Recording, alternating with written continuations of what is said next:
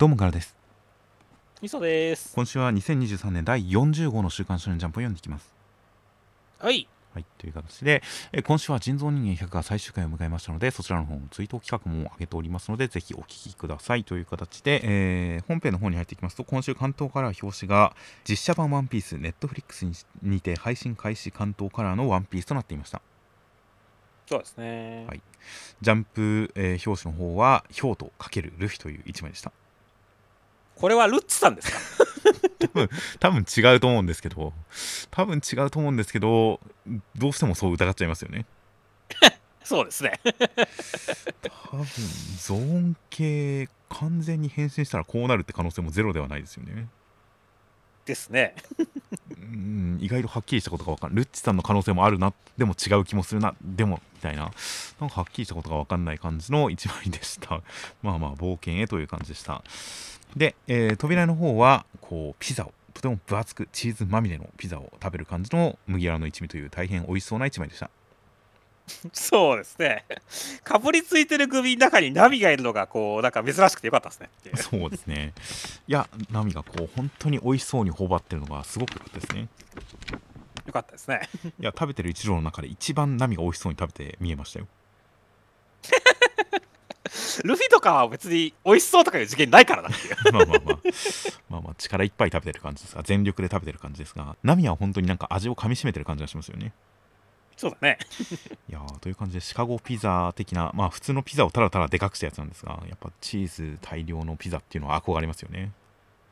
いいっすね。でかいピザ食いたいっすね。といった感じの、えー扉絵でした。季節感もある夏らしい扉絵でした。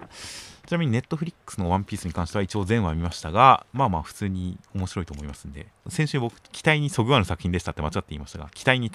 たがわぬ作品でした。はいいや本当にあーちゃんとしてるなよくやったな続きぜひ見たいな続き作ってほしいなと思うくらいには面白かったんでぜひ皆さん見ていただきたいですね。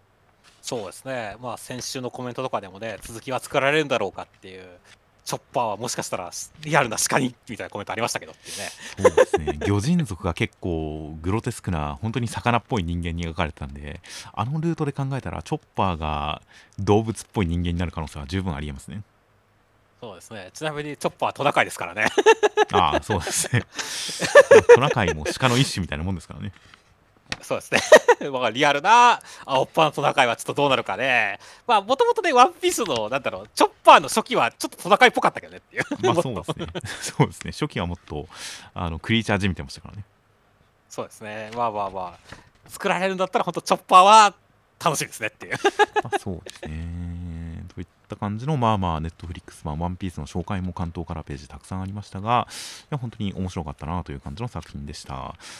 で、漫画本編の方に入っていきますと、第1091話で、えー戦闘丸さんやられてしまいまして、えーキザルさんがパシフィスタを操って、えー大変なことになってしまいました。さらに攻めてくるんで、ルフィが立ち向かいますっていう展開でした。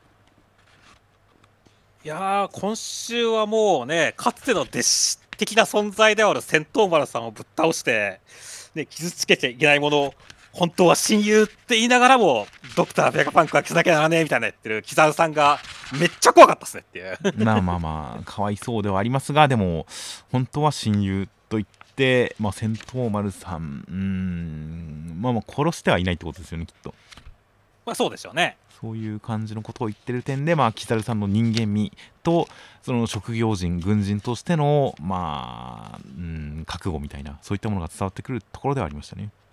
いやそうなんだよねだからそういった親友ですらこう容赦しないっていうところそこを飲み込めるか覚悟とねやっぱ海軍大将としての誇りなんですかね、はい、はい。こう正義に準じてる感じっていうのはやっぱ木猿さん怖えなって思ったんですよねまあ、そうですね。ルフィたちとは別の意味でこう信念が本当あるなっていうね感じだしねっていう木猿さん結構ひょうひょうとしてるけどそこら辺はやっぱブレてないんだなっていうのがいいキャラクターだなと思いましたねまあそうですね決して適当ではなく本当に自分のき気持ちよりも任務正義を優先しているという感じが伝わってきましたねそうですね。そういった意味ではね、ルッチさんもね、そういった、あちゃんと諜報員としてね、ちゃんと裏切るんですけどね。はいはいはい ただ、ルッチさんの方に関しては、マジでゾロが言ってる通り、味方を得て調子づいた感しか見えないんですよねっていう。うんまあまあでも裏切るタイミングとしてはキザルさんが攻めてきたここが一番効果的なのは間違いないですよ。まあそうですね。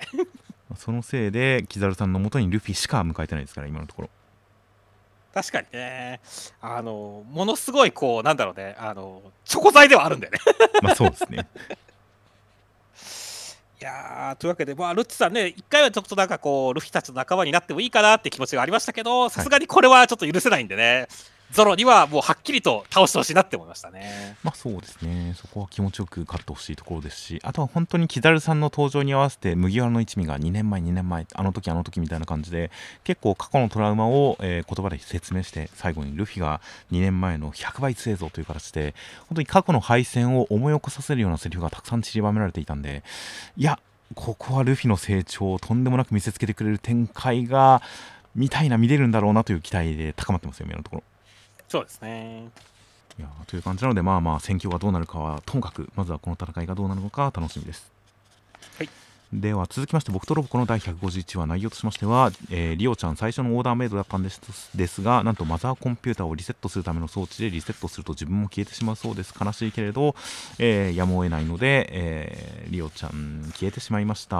マザーコンピューターはリセットされて全て元に戻りました。解決しました。で、ボンド君たち落ち込んでいたんですが、リオちゃんのモデルになった博士の娘さんというのが目を覚ましていて、その子にはオーダーメイドのリオちゃんの記憶がありそうな感じで、ボンド君たちとも仲良くなりますという展開でした。いやー、まずはね、ガチゴリラかっこよかったですねっていう。い そうですね。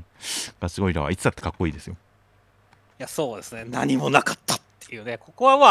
あ、あのワンピースのゾロのパロディというかね、はい。あれですけどもね、はい。まあ、あの、もともとの名シーンがめちゃくちゃかっこいいですからねっていう。はい。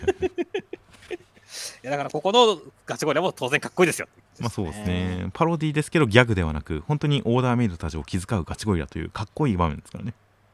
そうですね。そしてまあいろいろあったけどね、まあ2代目さんが2年目さんが死んでしまったのは悲しかったですねっていう。そうですね。死者1名を出しましたからね。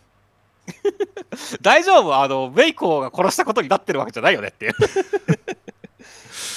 うん。頭に死って書いてありますしね。うん、まあまあ死因が分かんないからねっていう。いつ死んだんでしょうね、これ最終的には。うん意外と多分その辺でこけて死んだかもしれないからまあいっかって感じですね。まあそうですね。きっと次はなんか頭の上に輪っかとかつけた状態で再登場するかもしれませんからね。ああそんななんか死後肉体を持ったような功績残したっけあの人っていう。うん、確かにそうですね。まあまあ、だから、2年目さん、惜しい人を亡くしましたね。惜しい人を亡くしましたね。そして、あとはね、本当にでも、まさかこんな展開が来るとは思わなかったっていうオチでしたね、展開的にはっていう。いや、本当に、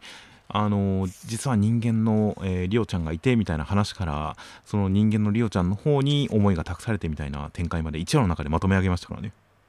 そうですね、この辺はすごいスピード感だったし、まあ、ちゃんとね、まとまったなって思いましたね。はい、いや、ちゃんと感動することができましたよ。はいはいはい。僕はね、ちょっとこれを言って、僕はちょっとね、謝りたいんですけどもね、僕はね、ちょっとあんまりこう感動しきれないところがあったんですよねっていほう。うん理由としてはね、まあもちろんね、その、ね、オーダーメイドのリオちゃんの、こうなんだろう、記憶とか思いみたいなのが、人間のリオちゃんの中に残っているっていうのは、こう、オーダーメイドのリオちゃんが消滅し、完全に消滅したわけじゃないんだっていうところとか、はいはいはい。も証だし、その、ある種このね、本物になりたかったっていうリオちゃんの、オーダーメイドリオちゃんの願いが叶ったんじゃないかっていうことなんだろうなっていうのは分かるわけですよ、理屈の上ではっていうね、はいはいはい。ただ僕はやっぱりそのオーダーメイドリオちゃんっていうのがやっぱ一人のまあ存在としてすごい大事なもんだと思ってるから、はいはいはい。なんだろう、こう、そのオーダーメイドリオちゃんのこの、成したものというかね、ボンド君と友達になったっていうことが、こう、人間のリオちゃんになんか取られたみたいな、なんか、こう、その功績まで人間のリオちゃんのものになってしまうのかみたいな、そういう寂しさがこう、最終的にあるような感じがして、なんかこう、うまくこう、なんか感動しきないっていう感じになっちゃったんですよね。はいいや、僕もその感じは一瞬頭をよぎりましたが、でもなんか、2人の覚醒タイミングがかぶってないっていう点で、僕の中ではギリギリ納得できましたね。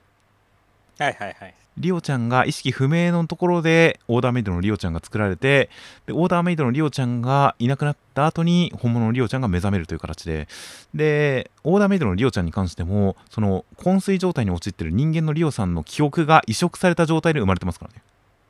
うんうんうんだから昏睡状態の本物のリオちゃんの,、えーその眠ってる期間を完全なる空白と考えるとその記憶のラインタイムラインは一応こうダブってないというか人間で生きた後オーダーメイドになって生きて人間に戻ってきたっていう形で一本線で描かれてる感じがしたんで僕の中では OK ってなりました。なるほどね。同一人物という扱いにできました。そうだね、この2人が別人物って考えちゃうとちょっとこう乗り気合いとかあるけども同一人物って考えれば確かにいい感じでこう感動できるような感じはありますね。というふうに僕は思いましたね。まあ、なので、何らかの、まあ、オーバーテクノロジー的なというか、何かが働い、オカルト的な何かが働いて、えー、リオちゃんの、まあ、意識的なもの、魂的なものが、まあ、オーダーメイドのリオちゃんの方に一時的に乗り移ったのかな的な、そういう認識で、そういう受け止め方で、僕の中ではいい話になりました。なるほどね。いや、僕も今の話を聞いて、結構こう、ちゃんとね、納得できる感じになったんで、ね、じゃあ、ありがとうございますって感じですね。はい、いやという感じなので、まあ、リオちゃん、ただ、唯一懸念点なのは、リオちゃん自身が、そのロボコと似たところがある、あの、すごく自己愛の強い感じという、承認欲求が強い感じという、あの、ロボコに似てる感じというのが、オーダーメイドだから、ロボコをモデルにして作られたからロボコに似てるところがあるという形で人間のリオちゃん由来じゃないように描かれてるそれが残ってるのかなどうなのか。残ってるとしたらまあちょっと混ざっちゃった感じもしますがロボコが。ロボコがウイルスみたくなってんじゃん。そのあのオーダーメイドリオちゃんの承認欲求が人間リオちゃんのところでどうなってるのかはちょっと気になりますね。そうですね。あれが逆になくなってたらちょっと悲しいかもしれないですね僕は。あー確かにねうん、あの承認残ってた方が一貫性が出るからそっちの方がいいですね。もし次再登場してくるとしたらね。その辺も気になるんでぜひ本当にリオちゃんボンド君にキスをした新たなヒロインとしてまた再登場が楽しみだなと思いますよ。はい。では続きまして、呪術廻戦の第234話、内容としましては、えー、オッコッツさんは五条先生たちの戦いに割って入ろうとするんですが、周りに止められまして、えー、結局やめとこうという風になりました。五条先生は、えー、3対1の戦い頑張ってるんですが、マコラさんが飛ぶ斬撃を習得したせいで腕飛ばされちゃいましたが、ただし、アギトさんはちょっと釣り合ってないんで、ぐちゅっとやっちゃいますという展開でした。いやー、僕はもともとこう、オッコツさんたち、早く乱入した方がいいよっていう派閥の人間なんで まあ多分多くの読者がそう思ってた気がしますねそうですね。だからまあまあみんなちょっと慎重すぎるんじゃないかなっていう気持ちとうー裏上さんとか絶対死んでると思うんだけどなっていう気持ちとかあって。はいはい、うまだ乱入した方がいいんじゃないかなって気持ちの方が強かったんだけども、まあ、最終的にねあの柏さんがね五条悟のための戦いだどうなるとはってるのは野暮なもんだっていうね、はいはい、ことを言ってくれたんで。しかもまあ変な話一番乱入したいはずであろう柏さんが言ったんで納得しましたね、はい、乱入しないことに関してはっていうね。まあ乱入したい変わりたいだって乱入したいではない気がしますけど、ね、柏さんは。まあね。うん、という感じなのでまあまあまあまあ正直これに関してはいろんな意見のあるところだろうなと思いますし100%納得はできないですがまあ場の流れとしてそういう方向に落ち着いたということに関しては納得しましたよ。そうですね そして、まあ、今週に関しては、まあ、ね、五条先生、腕吹き飛んでも全然元気やなっていうねはい、はい、感じも良かったですし、最後、なんか腕ちょっと生えそうになってるそうですね、なんかボコボコ肉が膨らんでる感じになってますからね。そうなんだよね。いや、なんか、あれ、誰かなんか言ったかったっけ？反転術式で v, の欠損はなかなか治んねえぞみたいなこと言ったかったっけっていう。そんな話もあった気がしますが、まあ、そこは五条先生ですから大丈夫ですよ。まあ、規格外ですからねっていう いやだからそこも良かったし、あとはね、本当にその五条先生が出力最大の青を放ったときに、こう、少なさを一生懸命持ってるマコラさんが可愛かったって思いましたね。そうですね。ちゃんと守ってますからね。そうそうそう、ちゃんと気こう気を使ってるというかね、はいはい、縦になってるからね、いやー、マコラさん、偉いなっていう 感じでしたね。まあ、式神の本能でしょうけどね。うんいやでもマコラさん、本当に攻撃手段がこの力押し、斬撃だけっていうのが結構可愛いところだったのに、それは飛ぶようになったら本当に可愛げがなくなりましたけどね。そうね、ちょっとただ怖いだけというかね、うん、可愛げがなくなったね。ちょっと強すぎる気もするんで、いやー、五条先生の挙式紫、41秒後というふうに予告がされましたんで、やっぱりこの、なんでしょう、何でもありの戦いの中で、いろんな目標設定、あとは予告みたいなものが、いろいろとこう、緊迫感を保ってくれているんで、この41秒後に挙式紫というのが、来週になるのか、再来週になるのか分かりませんが、ワクワクしてきましたね、ちゃんと。そうですね。あー演出もね、だからカウントダウン的にやるのかどうやるのかとかね、ちょっと気になりますからね、楽しみですね。いやーといった形なので、えー、マコラさんとスクナさんに対してどう出るのか、まあ、まあ、浦梅浦梅さんとか他の人にも言及されたりとかしましたんで、まあ、スクナさんに本当に何か、えー隠し玉、さらなるカード、切り札があるのではみたいな感じにもなってるんで、その辺も含めて、本当にまだまだ楽しみは尽きないです。では続きましてが坂本デイズの第133話内容としましては、えー、平介君からいろいろと聞き出したオーダーの面々は平介君を拘束しようとするんですが坂本さんが取引を持ちかけて、えー正規の殺し屋店爆破の計画を伝えることによって平介君解放してもらいます。で殺し屋店に坂本さん侵入しようと思うんですがチケットが買えなくて大変ってなったんで自分の愛用していたピストルを、えー拳銃を出店することによって潜り込もうと考えますという展開でした。いやー、まずはね、上果てさんお茶目でしたね。僕は未だに上果てさん女性説を推してますはいはいはい。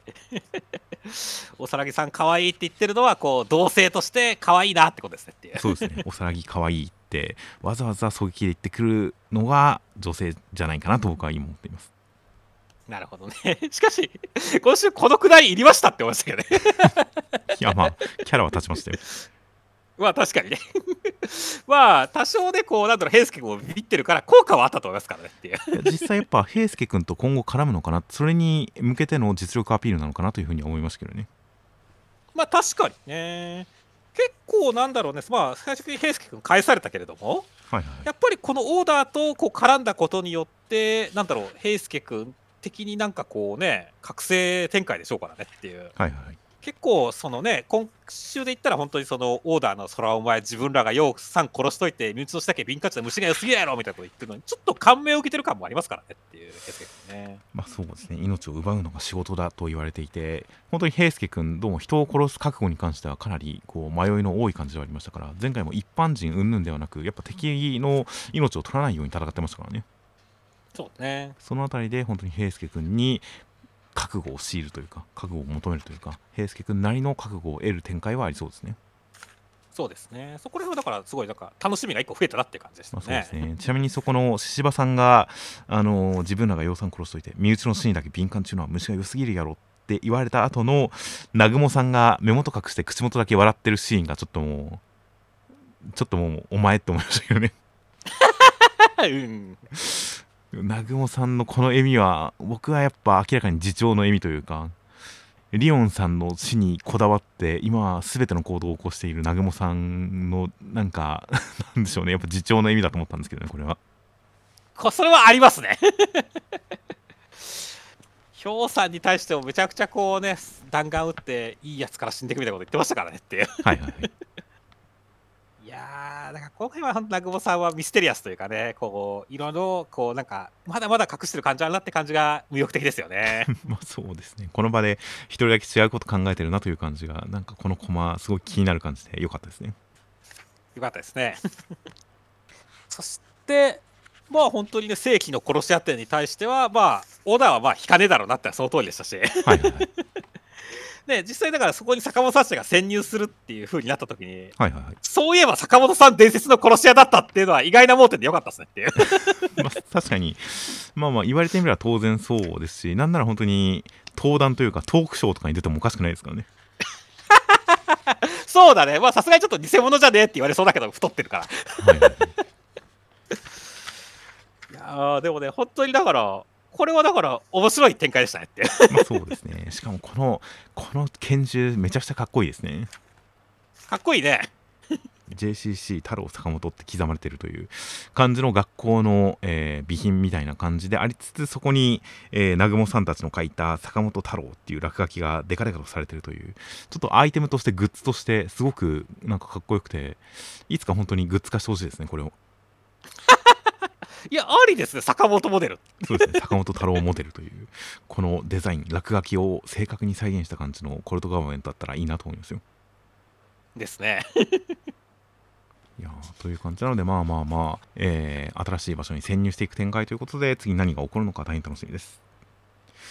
では続きまして青の箱の第115話内容としましては、えー、大輝くんたち県の1年生が揃う大会に行って、えー、大輝くん遊佐くん打倒に燃えていたんですが遊佐くんはなんと上級生の海外遠征についていっちゃったそうで不参加です。がっくり来ていると、えー、遊佐くんと同じ立川の望月くんが、えー、遊佐くんいなくてラッキーだから優勝したいなみたいなことを言って大輝くんそんなラッキーあるかよってカチンときてますという展開でした。いやー、遊佐君が出場しなくて、全然相手にされてないじゃんって悔しがる大輝君も良かったですけど、はい。それ以上に悔しがっているあやめちゃん良かったですねっていう。このあやめちゃんときょうくんの展開はいいですね。この波乱から始まる感じ目が離せないですね。いや、良かったね。いやー、この、ね、きょう君は誰が優勝するともうそれ俺に聞く一応出場するんだけどっていう会話、はいはいはいこのねなんかこうすれ違ってる感じ。なんだろうね本当大輝くんとね大輝くんと千夏先輩がもうある種一段落したところだからね、はいここの関係性はもうどうなるかハラハラしますねって感じですね。ここも本当いろんな見どころがあってこのあやめちゃんが最初ゆさくんましくんがいないしくしくしくしくって言ってるのがきょうくんにこれを言われた後にきょうくんとのやり取りに失敗した後にあのバッドコミュニケーションした後にうんうんって言いながらバタバタバタってやってるのに対して周りが悪化してる遊佐くん恋しさが悪化してるって思われてますからね。そうだね。っていう感じもなんか微笑ましいですしあとこの本当に恋愛に、えー取り組んでる感じに見えない状態っていうこのあやめちゃんの立ち位置も見えてて面白いですしあとは本当に京くんのこの試合優勝誰だと思うみたいな優勝候補じゃないみたいなこの京くんの試合のなんか優勝しなそうな感じというかなんでしょうね。この立ち位置 読者的にもなんか分かりますもんね京くんを優勝候補に入れない感じというのが読者的にも分かっちゃうんでその辺のポジションも含めて本人がどう思ってるのかなとこう想像させてくる感じがとても良かったですよ。よかったですねいやーそしてまあまあねあのハリウ先輩の言ってることはまあその通りだなっていうね。はいはいはい、もう付き合ってることに気がついてるからこそ言える千夏先輩の前でこのことを言うっていうのも面白かったしねっていう。まあ付き合ってることに気づいてる気づいてる完全に気づいてるんですかね。俺は気づいてると思うけどね。どうなんだろうね。うーん。僕は一応気づいてない説で押しますけどね。はいはいはいはいはいうん、まだまだまだだと思ってるんじゃないかなと思いますが、まあ、恋愛に例えるのはまあまあ羽生先輩特有の 特有のただのそういうなんでしょうね持ちネタというかそういうフレーズが まあまあ普通に羽生先輩から出てくるのは普通かなという感じでむしろそれを聞いているこの千奈先輩が何か考えているような表情っていうのがどこにつながってくるのかが楽しみですけどね。いやそうですね。なんかうまいこと大輝くん成長させてあげなきゃとか思ってるかもしれませんね。いや本当ですね。大輝くんに自信が必要なんだなっていうことを聞かされて納得もしてる感じで付き合ってからの方が自信が必要じゃんみたいなことを言われてなんか今の関係性とも重ね合わせてるのかなみたいな千夏先輩がなんかうっかり変な勘違いしないかとかちょっと楽しみなんですけどね なんかありそうだよ確かに。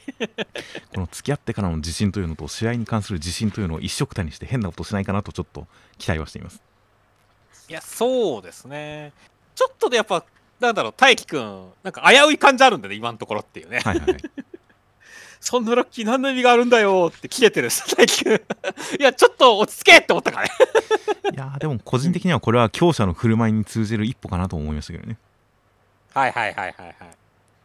平民どもを叩き伏せていくというか。大丈夫？それなんかこうねそんなになんかみんなさまあ京くんとかは別にそんな優勝を狙ってるかって難しいところだしね。うーんなんかそんなにみんなストイックじゃないし心が強いわけでもないんだよって思うんだけどねっていう。まあ実際なんかうん。日頃の練習でこんな強いやつがいなくてラッキーとか言ってたら意味わかんないですけど大会に関してはやっぱ最終目標は勝つことでその時に強い選手がいろんな理由で不参加だったっていうのはラッキーって思うのは別にありだと思いますからね。そうだね。大会は別に強くなることが目的じゃなくて勝つことが目的なんでそこに強者がいないっていうのを喜ぶのはまあメンタル的には全然ありかなと思ったりするんで本当に目の前の勝負に勝つということを目標にしてたらその考え方は全然ありだと思うんでむしろこう大輝くんの方が異端の可能性もある中まあ まあまあまあ大輝くんのその価値観を押し付けていく感じで勝つのはやっぱそれはもう強者ゆえなんじゃないかと思いますけどねなるほどね。いやーまあだから、どうだろうね。まあちょっと本当、高校に関してはね、どう展開していくのかっていうので、まあ注目だと思いますし、まあそれを受けて千夏先輩がどう動くのかっていうのが楽しみですね。まあそうですね結構現状大輝くんに関してはこの試合中も自分の反省点反省点を洗い出したりしつつ、えーそれを見かけた岸君が大輝だよな別人かと思ったらオーラが違うからみたいなことを言われてで強くなったって言われてそれに対して喜ぶでも何でもなく真顔でもっと強くなるよっていう感じの言ってる大輝くんは僕の中では結構頼もしかったんですよねはいはいはい、そうですね。この強者ムーブをいいなという感じがしてるんで僕はこのまま大輝くんの強者ムーブは続いていってそこに千夏先輩の上乗せもあったらさらにいいなみたいな感じで楽しみにしてますよはい。あとは本当に京くんがこの強者大輝くんのいる大会でどういう頑張りを見せてくれるか。いやー、うん、大盤狂わせも見てみたいですしなんか、うん、大輝くんと戦うところ見てみたいなとかちょっと思いますよ。そうですね。という感じで、えーそっちの方面もこっちの方面も大変楽しみです、はい、では続きましてがセンターからです。四季再々編大盛況御礼センターからの茜話となっていました。センターからは、えーお祭りの中、えー花火を背景にした感じの茜ちゃんたちでしたいや、そうですね。まあ、シグマ一問一度浴衣姿ということでね、まあ、浴衣姿のあかねちゃんは珍しいんでよかったなと思いましたね。ああ確かに本編中あの着物姿ではありますが浴衣ではないのでやはり、えー普段とは違う感じがして髪の上げてる感じとかも含めて大変魅力的でしたねそうですね。といった感じの、えー花火もなんかちょっとあのーなんていうんですっけ版画なんですかね昔の日本の絵っぽい感じの 花火で大変いい感じの雰囲気の一枚でしたで中身としましては第76話で、えー兄弟子のグリコさん落語をしていい感じだったんですが、えー、喫茶の女性とかからも落語のことをあかねちゃんだけ褒められて自分も褒められないみたいな感じで、えーちょっと落ち込んでしまっているのかマイケル・アニさんに自分の腕はあかねより下だって独白しますという展開でした。いやー、まあ本当に落語喫茶の吉野さんにね、あかねちゃんは落語を褒められるけど、自分は焼きそばの味を褒められるっていうね、はい 場面に関してはもう、うわーってなったよね。これはちょっと吉野さんがのんべりすぎますけどねそうで、落語で褒めるとこねえんだよね、あなたって言ってるみたいに聞こえるよね、これっていう。うんこれはまあギャグとして言ってるんでなかったらかなりちょっと口に気をつけた方がいいですよねいやでも悪意はないと思うんだよねこれっていうね、うん、だからなんだろうすごいこう残酷でねグリコ兄さんっていう気持ちになったよ俺はっていう。そうですね。いやまあ正直吉野さんは良くないなとは思いましたけどまあグリコさんにそれを現実を突きつける一きっかけとしてそれがあるっていうのはまあそういうこともあるよなという感じにはなりましたよ。そうだね。でまあ俺の腕は茜より下です。でまあなんとなく我々も薄そうではないかと思ってましたからねって まあそんな気はしてましたね確かに。うんしてましたからね。そのなんだろうね。小熊兄さんマイケル兄さんとかがね兄弟子としてちゃんとなんか茜ちゃんに対してこう教えてる感があったけどグリコさんはあんまりそうするとこなかったしなんかほんと一緒の同僚みたいなとこちょっとあったからねっていう、はいはいはい。あんまり売れてない感じでもありましたしね。そうなんだよねいやーだけどまあやっぱ実際それを突きつけられると辛いところもあるしその前の本当にねグリコチオコレイトみたいなところで、ね、グリコってすみ遅いんだよなっていうね。はいこうあそういう意味だったのかグリコなってちょっといろいろ本当切ない感じの回でしたね。そうですね。こここのこのあのゲームの名前ははっきりは分かりませんがグリコチヨコレイトのここで、えーグリコアニさんの成長が遅いことを表現するのはとてもなんか印象的な見立て見立てでしたねそうだね。まあスポーツにしろ何にしろは後から始めた人に追い抜かれるというのは大抵の人が経験することだと思いますからね。そうだね。本当芸事に限らずね もう頭脳ゲーム将棋とかもそうだしね。はいはい。いや追い抜かれるのはもう仕方のないことだからね。まあだから逆に言うとスポーツ本とかだとよくあるテーマではあるけどこういう芸事とかでそういうのってまああんまり見たことがないっていうかね。はいはい。感じがあるんでねだからちょっとどういう感じでグリコアニさんが受け止めて、まあ、乗り越えていくのかやめてしまうのかわからないけれどもどうするのかっていうところは本当注目したいところですね。まあ、そうですね、まあ、スポーツとかそれこそなんでしょう競技系の芸事と違うのは落語というのは本当にあのーまあ、出し物というか本当に芸なんで同じうまさの人がいっぱいいたらいいなっていう話ではなく一番うまい人が1人いればいいなという話でもなくそれぞれにはそれぞれの職場があって向いてる仕事があって求められてるところがあって、えーでやっていくものではありますのでそういう点であの上手い人と下手な人が全然共存可能な業界ではありますからね。そうだねなので普通の一般的なその競技とかスポーツとかとは違った形でどういった感じでこの追い抜かれていくグリコアニさんのメンタルの決着をつけるのかどういった覚悟というかうん思考を持たせるかっていうのは落語だからこその落ち着きどころっていうのがあるような気がするんでそれがどう描かれるのかはとても楽しみですね。楽しみですね。では続きましてがアンデッド・アンラックの第173話内容としましては、えー、風子ちゃんたちは16年時間を飛ばしまして風子ちゃんそこで、えー会いに行きます。子供の頃にメッセージを伝えていたラトラさんが占いで会いに来てくれました。ラトラさんの妹さんの3人に起こる悲劇を、えー、風子ちゃん伝えましてそれを止めるために、えー行動開始です。リップさんもすごい医者になってますという展開でした。いやーついにだからリップさんとラトラさん来たーっていう感じでしたね。いや本当ですね ラトラさんが出てきた瞬間におついにっていう風に確かに気分が上がりましたよそうだね。いややっぱ本当前のループでは宿敵みたいな存在でしたからねこの2人っていうね。いやーしかも本当に悲劇が一番丹念に描かれましたからね そうだね。いやだから、まあ、本当登場だけでテンションが上がったんでこれがどう展開していくかすごい楽しみですね。本当ですねここにまあ他の新キャラが絡んでくる可能性も全然ありますしまだまだいっぱいいますしっていう感じなのでいやどういった展開になってくるのかは分かりませんが否定者にすると同時に妹さんを助けるという体どういった策でいくのかも分かりませんし助けた後にリップさんたちがどういった行動を起こすのかどういった風な関係性を築けるのかとか含めて本当にあのマイループでの悲劇を今解決しようとしてる感じがしてとても楽しみですね。楽しみですね。そしてあとはね本当16年経過してねはいはいはい、今回だから残った組がどういう風な感じになってるのかってもちょっと気になるしいやー特にやっぱはるかちゃんというかあのー笛のおじいちゃんが代替わりしてそうですからね。16年だったら。してそうだね。うん。だから本当にはるかさんがまたあの巨体で現れてくれるんじゃないかと思うとちょっと楽しみですね。そうだね。今回本当に飛ばされたんでね。ちょっと楽しみです登場がっていうね、はいはい。あとはあの力くんの両親が一緒についてきてるのとかもあそれありなんだっていうふうに思いましたしね。そうだねあーまあ確かに否定者じゃない人たちも一緒に来るんだっていうところはまあ面白かったですよね、まあそうですね。シェンさんの妹さんも一緒に来てるみたいですしね。むいちゃんも当然ですが、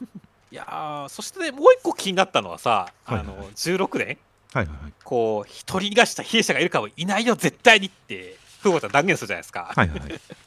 でも俺意外といそうな気がするなって思ってるんですよねっていう理由としてはさこのなんだろうあのラトラさんにさはい。私の友達どこにいると思うって聞いてるわけじゃないですか、はいはい。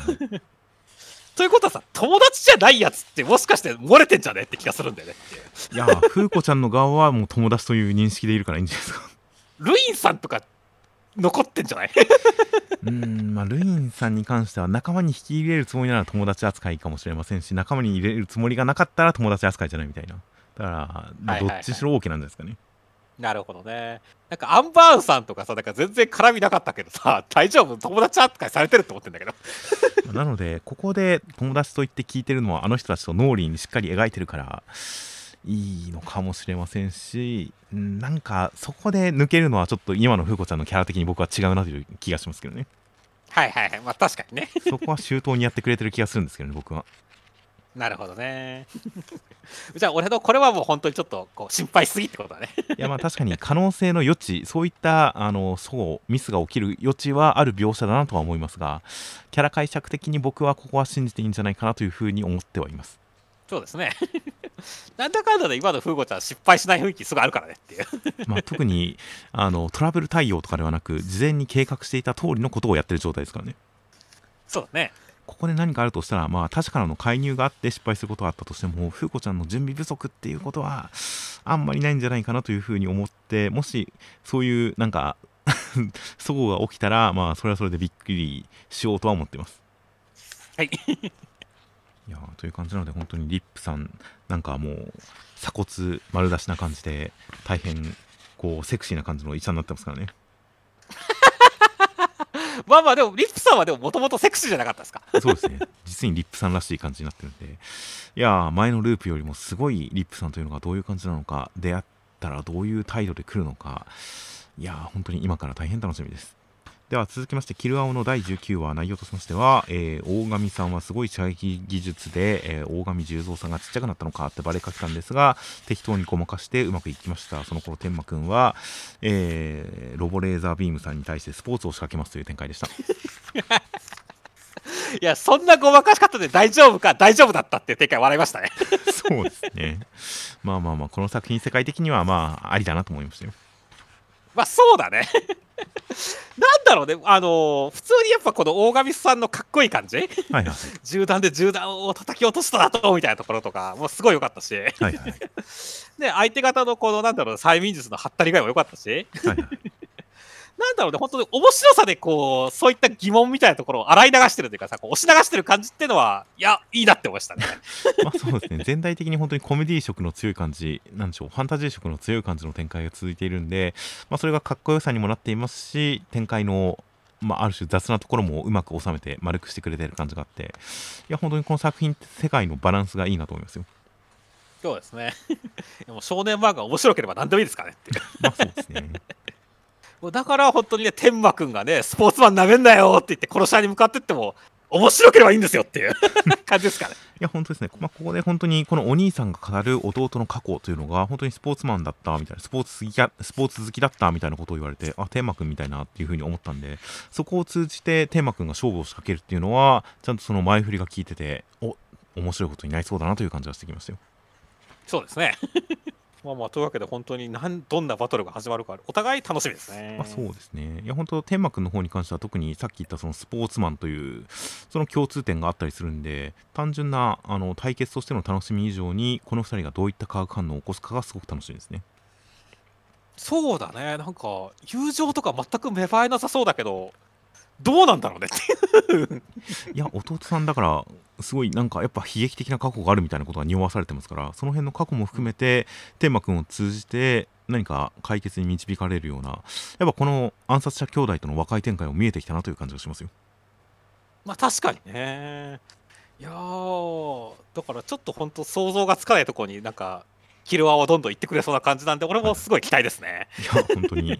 えーお話がどういった感じで膨らんで回っていくのか大変楽しみです。では続きましてセンターからです。七尾ダンジョン編クライマックスセンターから湯桜さんちの大作戦という形で、センターからは、えーファンタジーゲーム風な、えーひふみちゃん、アルファくんと七尾さん的な一枚でした。いやそうですね、やっぱひふみちゃんが勇者的扱いなんですねっていう。まあ、そうですね、頭脳派のアルファ君と肉体派のひふみちゃんという感じなんで、勇者か戦士かその辺で、で、パーティーで言ったらやっぱ勇者は隠せないからそうなんじゃないですかね。なるほどね。いやまあいいっすね、そのちゃんと装備というかね、格好は可愛いですし、ゴリアテシールドとかも可愛いですからねっていう。ああ、確かに、ゴリアテの刻印可愛いですね。京一郎さんがドラキーみたいになってますね。そうですね、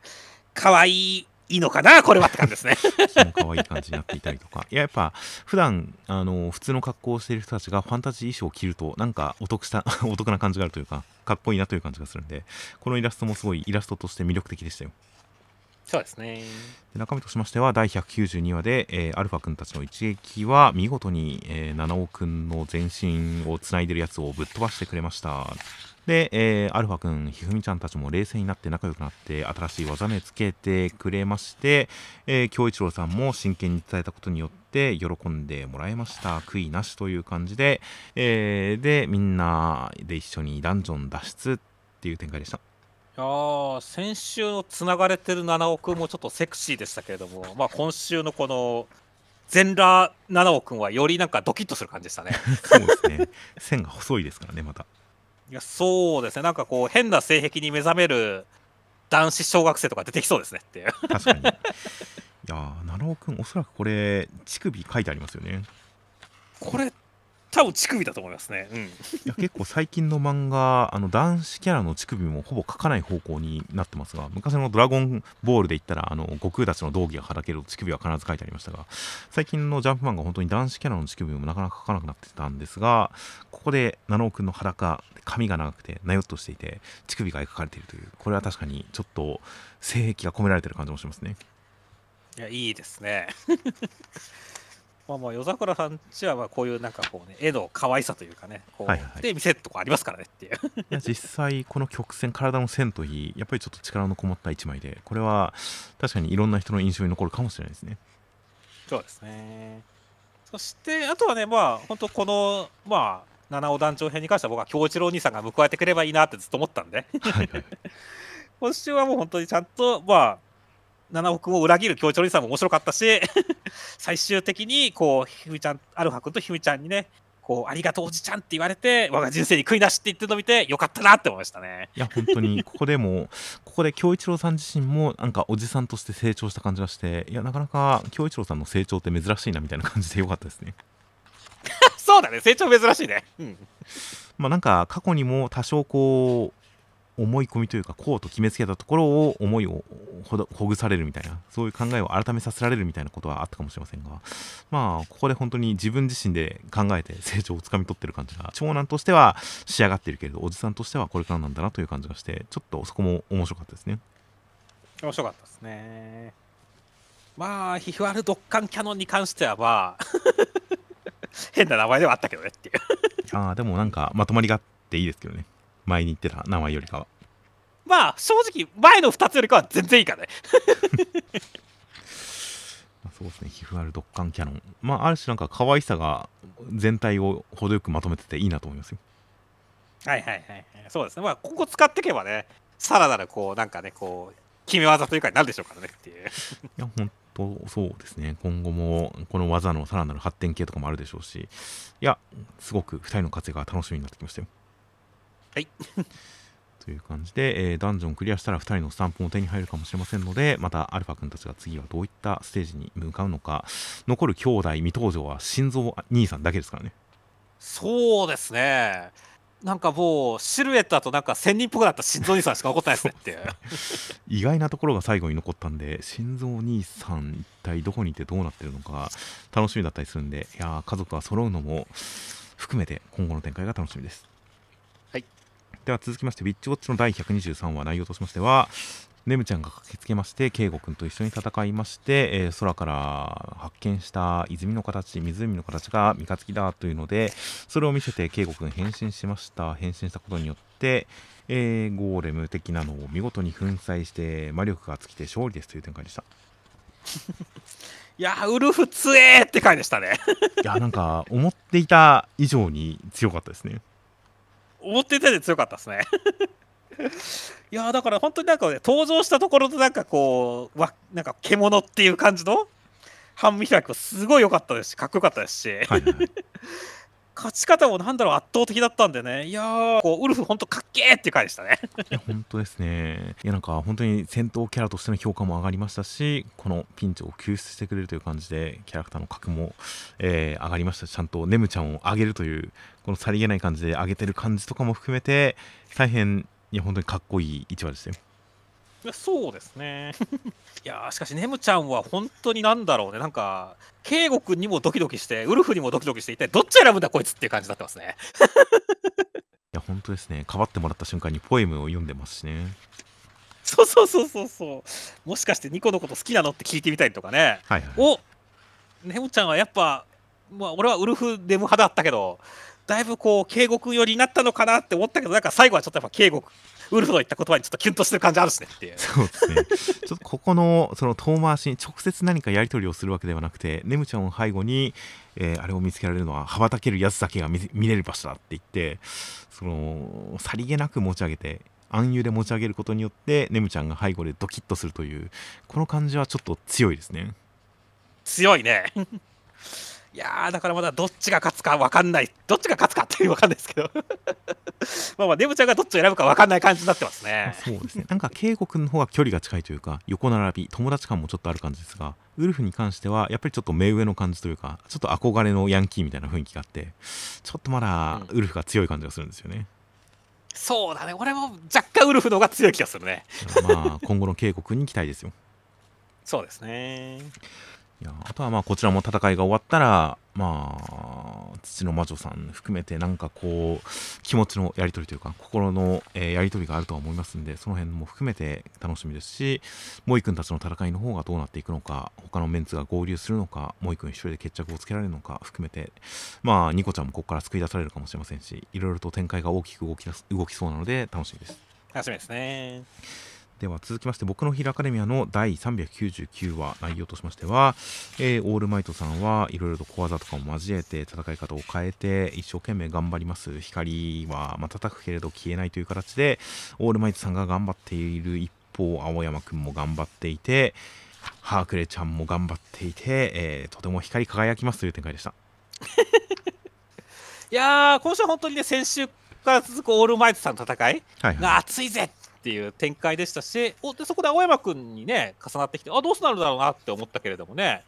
まあこっちもだからなんだろう合わせてきたというかね。はいはい。オールマイトさんの切り札もレーザーだったしっていうところで合わせてくるっていうのは面白いなって思いましたね。まあ、そうですね。特に本当になんかオール・フォー・ワンさんからするとすごく下に見てるというかすごくバカにしてるというかもうすごく、うん、雑に扱ってるなんでしょうね。評価の低い青山くんという存在を軸にしてその力を使ったオールマイトさんがすごい。青山くん自身もすごいという一矢報いるというその感じその下克上感みたいなのはすごく熱かったですね。いや暑かったですね。ただ暑めちゃめちゃ暑かったんだけどさ あのはがくれちゃんがはネビルレーザーって反射した時に青山君まで食らってんだよねってはいはいはいでしかもオールマイトさんの方でもこの名に焼かれだってキラキラが止まらないよですからねっていうはいはい なんだろう笑っちゃったんだよねって青山くんいい顔で吹っ飛ばされてますからね。そうなんだよね だからめちゃくちゃ暑いのにめちゃくちゃ笑ったっていうなんかすごい変な読書体験でよかったですね俺はっていうですね。しかもやっぱハークレちゃんは裸だなっていうのにドキッとしちゃいますしね。そうですねいやー見どころ満載でしたよ。いや見どころ満載でしたね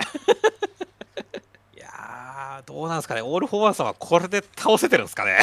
まあ、肉体を大きく削るほどより早く若返るということから肉体をできるだけ損耗させよう大技でという形で一応オールマイトさんは放ってますからねこれを。そうだね。かなりショタショタぐらいにはなるんじゃないですか？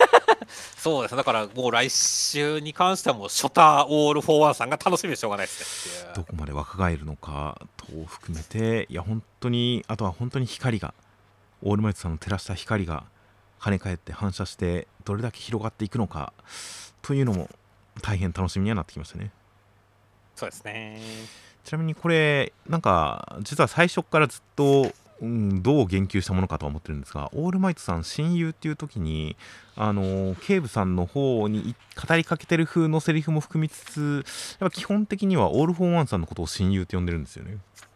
そうですね。だからこのなんかいろんなダブルミーニングが含まれてそうな親友呼びのようというのが一体実際どういう感じ単なる煽りとしてやってるのか、まあ、そういう面もあるでしょうがそれだけでもないでしょうしオールマイトさんのどういった思いがこもってるのか。結構何とも言えなくて今まで言及するのを忘れていましたが親友呼びではっきりオール・フォー・ワンさんに呼びかけてるなみたいな感じも今週ちょっと気になる描写ではありましたね。そのあたりはまあ本当決着時に何かしらね語ってくれるでしょうから楽しみですね。まあ、そうですね。オールマイトさんなりに何かオール・フォー・ワンさんと通じ合うもの通じ合うもの通じている部分というものがあるのかうんとか思ったりもしますがいろいろと気になる展開も載せつつ盛り上がってまいりましてどうなっていくのか楽しみです。はい。では続きましてヌエの陰陽師の第16話内容としましては、えー、学郎くん影を吸収して強いんですが白羽さんは、えー、式神と入れ替わる能力とかを使ってしのぎます。いろいろと思いの丈をぶちまけながら学郎くんを影の存在しない空中に叩き出して攻撃しようと思うんですが学郎くんの影が白羽さんにかぶさりそれを吸収した学郎くんの一撃で白羽さんの神器は神器は破壊されて学郎くん勝利です。という展開でした。いやもう決着。マーベラスって感じでしたね。いや本当にちゃんと白羽さんの心の心情のトロから学郎君がそれを全て受け止めて足りないもの俺も一緒に探すよ。だからその代わり藤野さんの指名は俺がもらうバキンというこの気持ちを回収していく感じもう本当に見事でしたからね。いやもうめっちゃ決まったよね。主人公でしたね。いや主人公でしたね。もう本当になんだろう。もうまあだなんで大体最近ずっと言ってるけど学郎君かっけえなって感じだからっていう。そうですね。いやー本当にだからね本当今週も気持ちの流れっていうのがすごい丁寧だったよね、はいはい。ねまずは本当にそのまあ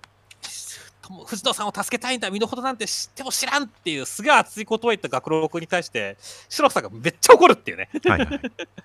これなんかすごいおえ？っていう意外性があったとしてもこうねその叫びを聞いてるとっていうところでやっぱ怒る理由というかも分かるし本当その心情のトロっていうところがなんだろうね。京骨さんもねなんかあんな顔を初めて見るみたいなことを言ってる感じではい本当に学録が引き出したんだなっていう感じがすごいあってよかったですねっていうね。まあそうですね。本当に学郎君に対する羨ましいという思いがずっとあったのにそれがもう助ける助けるって言ってるのがもう許せないという羨ましすぎて許せないという 感じの、まあ、感情の高ぶりでしたね。そうだね。だからここでもやっぱね学郎君自身は本当に強くなりたいからっていうことで白羽さんが全部持ってる。自分は足りないって言ってるけどまあそれとは逆の意味でね本当私は強いだけでそれ以外のも全部学録持ってんじゃないっていうところで白羽さんはそう思ってるはいはい。っていうところでこの辺のすごい対立構造というか対比もめっちゃ綺麗だったしねっていう。はいはいでそこから本当にその影のないところにぶっ飛ばすっていう戦い方はいはい。空中戦に白さんが持っていくっていうところもなんだろう感じの高ぶりからこういう攻撃してきたってのもいいし本当に戦い方としてでもロジカルだからねっていう。はいはい ねだからお考えてるなーって言って。でそれに対してどう逆学力が逆転するかっていうところではいはい。まさかこう自分の影を落としてそれを吸収するっていうところここめちゃくちゃ頭いいじゃないですかっていうね。ま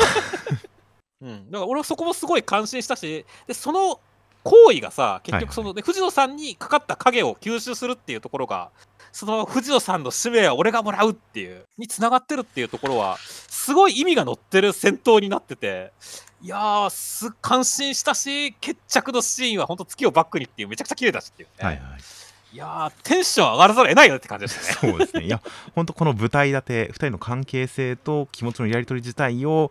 見立てる感じの舞台立てそれを見栄えのする派手なところに置いていく感じとか本当によく作られてるなという感じでいやー読んでて気持ちが高まりましたよ。本当そうですね。でも本当に俺も一緒に探すよ全部っていうとかもうプロポーズかよって感じですからねってはい でそれに対して羨ましかったあなたのことって言ってまあね、まあ、一緒に手を握って落ちていくっていうところ。はいはい。昔のギャルゲーとかはやっぱそう勝利イコールヒロインの攻略みたいなとこありますけどっていうね、はいはいはい。やっぱその文脈をすごい感じてああいいなこういうのって思いましたね。まあそうですね。落ちていくのをちゃんと学郎君が手で支えましたからね。そうだね。いやーという感じでもう来週からもうデレデレ白羽さんが見れたらいいなと思いますよそうですね。いやーあとはでもね京骨さんとかも俺はすごい楽しみだよっていう。はいはいはい。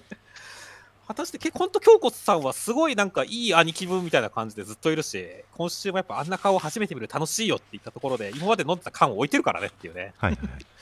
これだけなんかすごい憎い演出だなって思うしいやーだからちょっと本当にねまあデレデレ白羽さんも楽しみだけど本当ヌエさんとか京骨さんの反応とかも来週すごい期待だなって思いますね。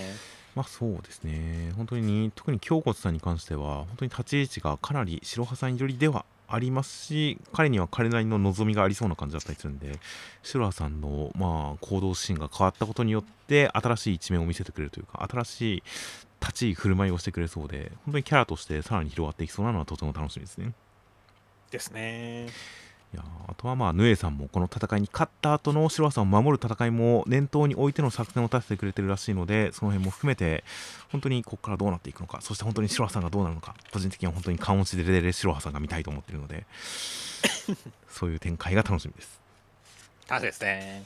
では続きましてが逃げ上手の若君の第、えー124話内容としましては川を確保したんですが毒ガスによってみんなやられてしまいましたしたやむを得ないので、えーその要塞化した山寺を正面突破することになりました。時行くんたち攻めていきますが罠とか攻められて大変ですというところに、えー桃井忠常さんというのが綾子さんを、えーもらい受けるっていう感じで攻めてきました。という展開でした。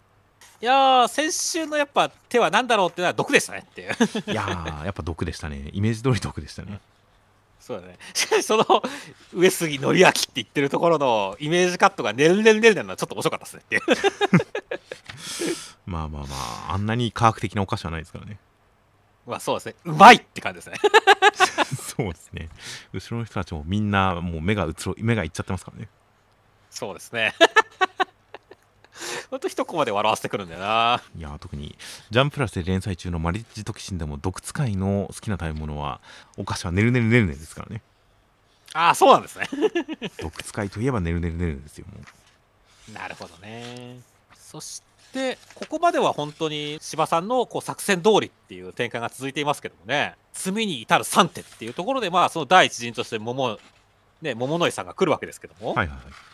いやーこの感じだとだからねその3手っていうのは桃の井さんと長尾さんとまあ対北条の秘密兵器っていう感じですからね。はいはいはい。なんかそれぞれやっぱりなんか時行くんたちと因縁がありそうな雰囲気なんで綾子さんまあ長尾さんに関してはまあ当然因縁のある小次郎君そして大北条の秘密兵器の時行くんっていう形でそれを破って勝利ってそういう展開を予想する感じですけどどうなんでしょうかね。まあそうですね。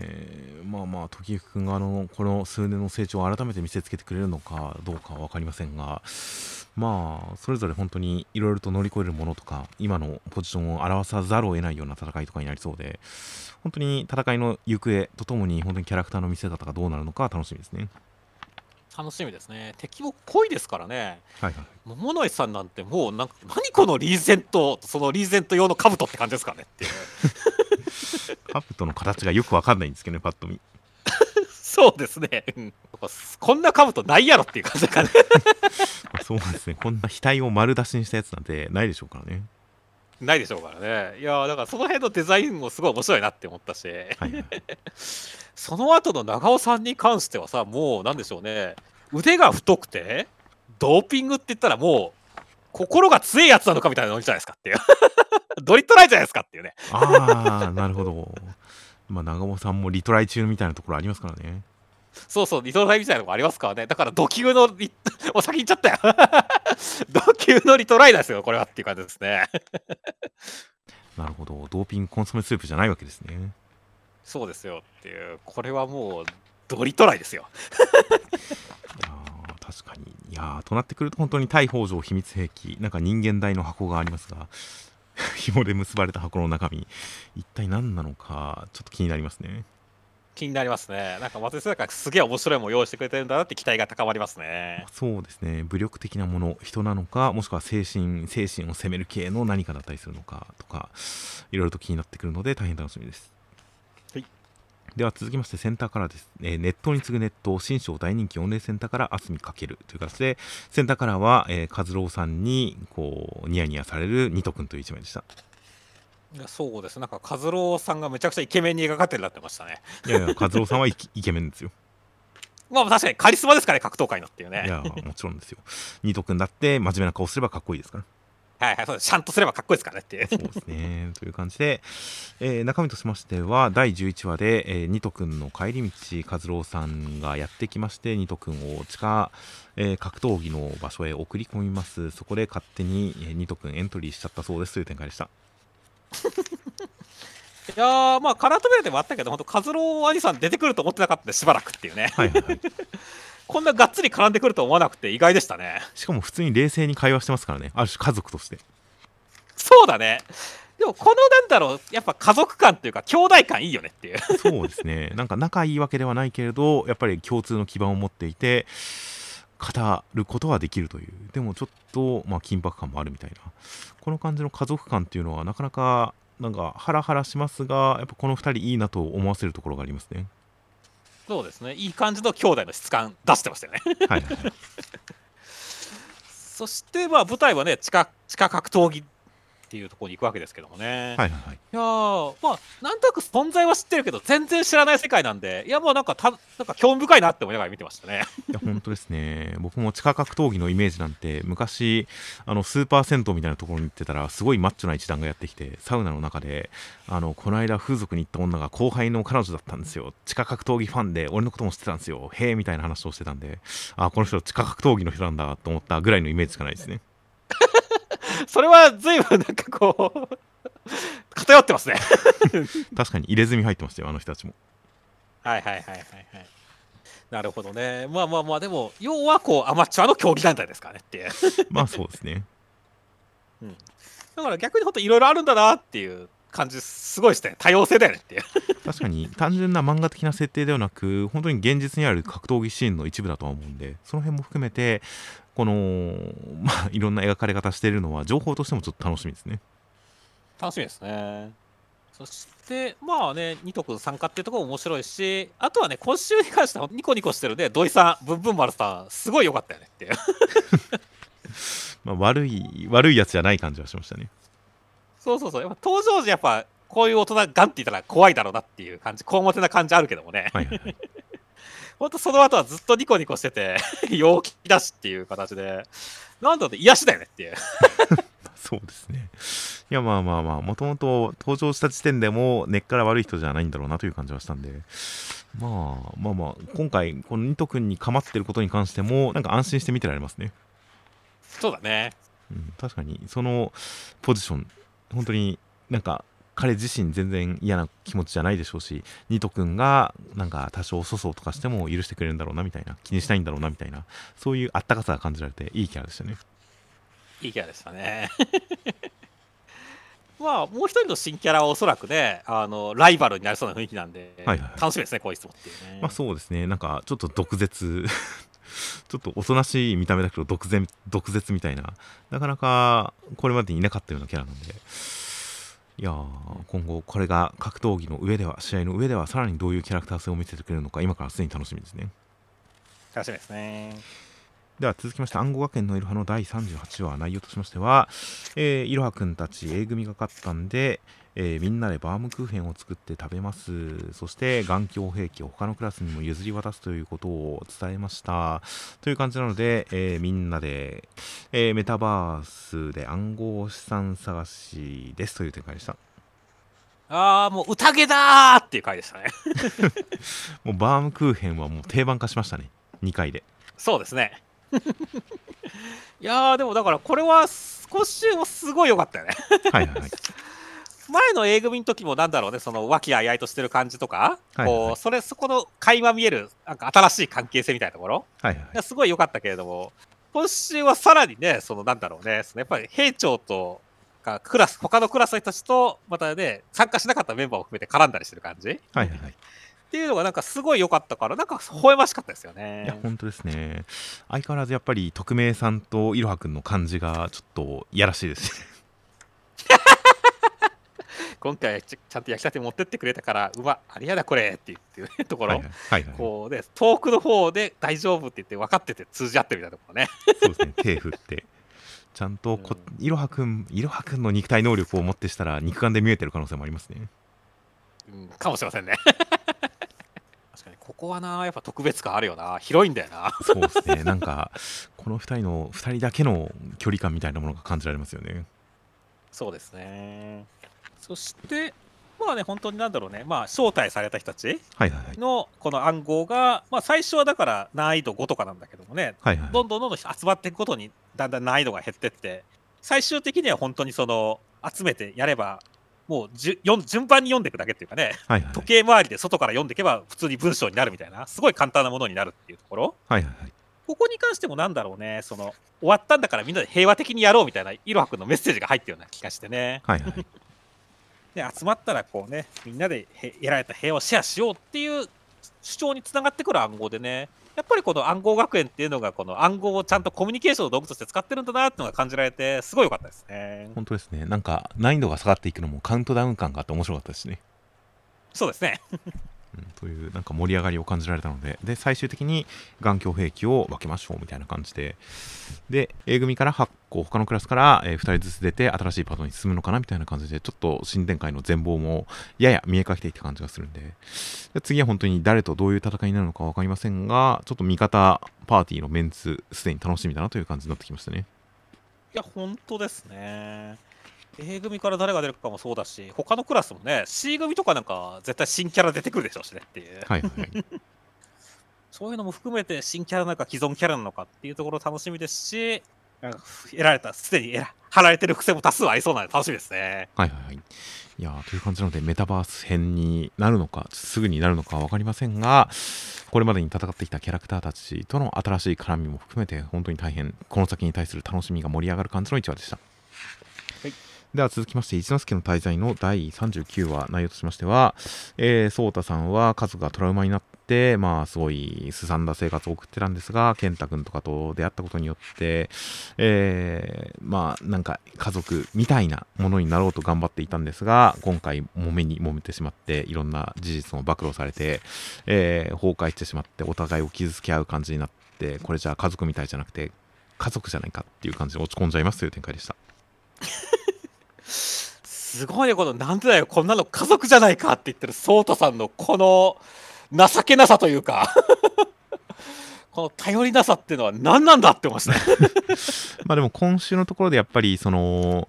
家族を捨てて出て行った先で必ずしも順風満帆ではないというかその先で本当にすさんだ生活を送っていたもう人間としてなんでしょうねうん死んだような生活を送っていたという形でそこでやっぱり颯太さんはちょっとダメになっちゃってたんだな、あの時すでにみたいな感じで、流れは理解できた感じがありましたけどね。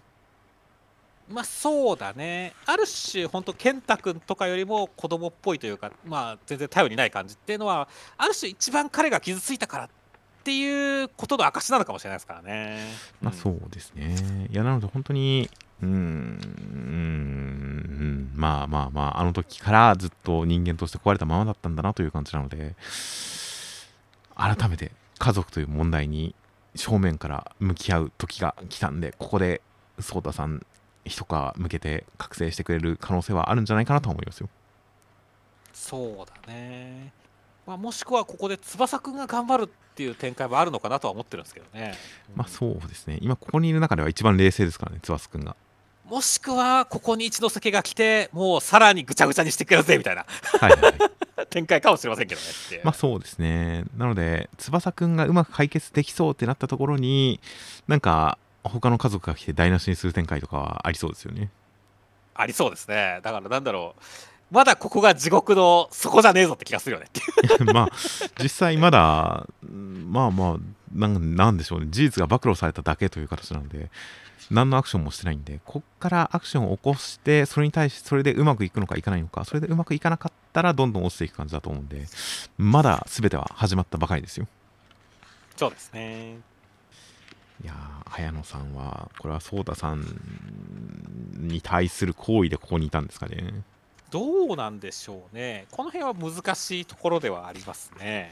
うんまあなんか親がいて、まあ、普通に家庭家庭というか普通にまっとうに生きてるけれどそれを隠して実は私も身寄りがない不幸な身でみたいな感じで参加していたというそれで嘘をついていたということが明かされますがやっぱり前半の健太君とかのこの回想のところでも健太君が2人に、挟まれて「わあパパとママみたい」って言われた時にあの颯太さんはちょっと嫌そうな顔をするというか家族という存在を思い出してちょっとトラウマが刺激されてるのに対して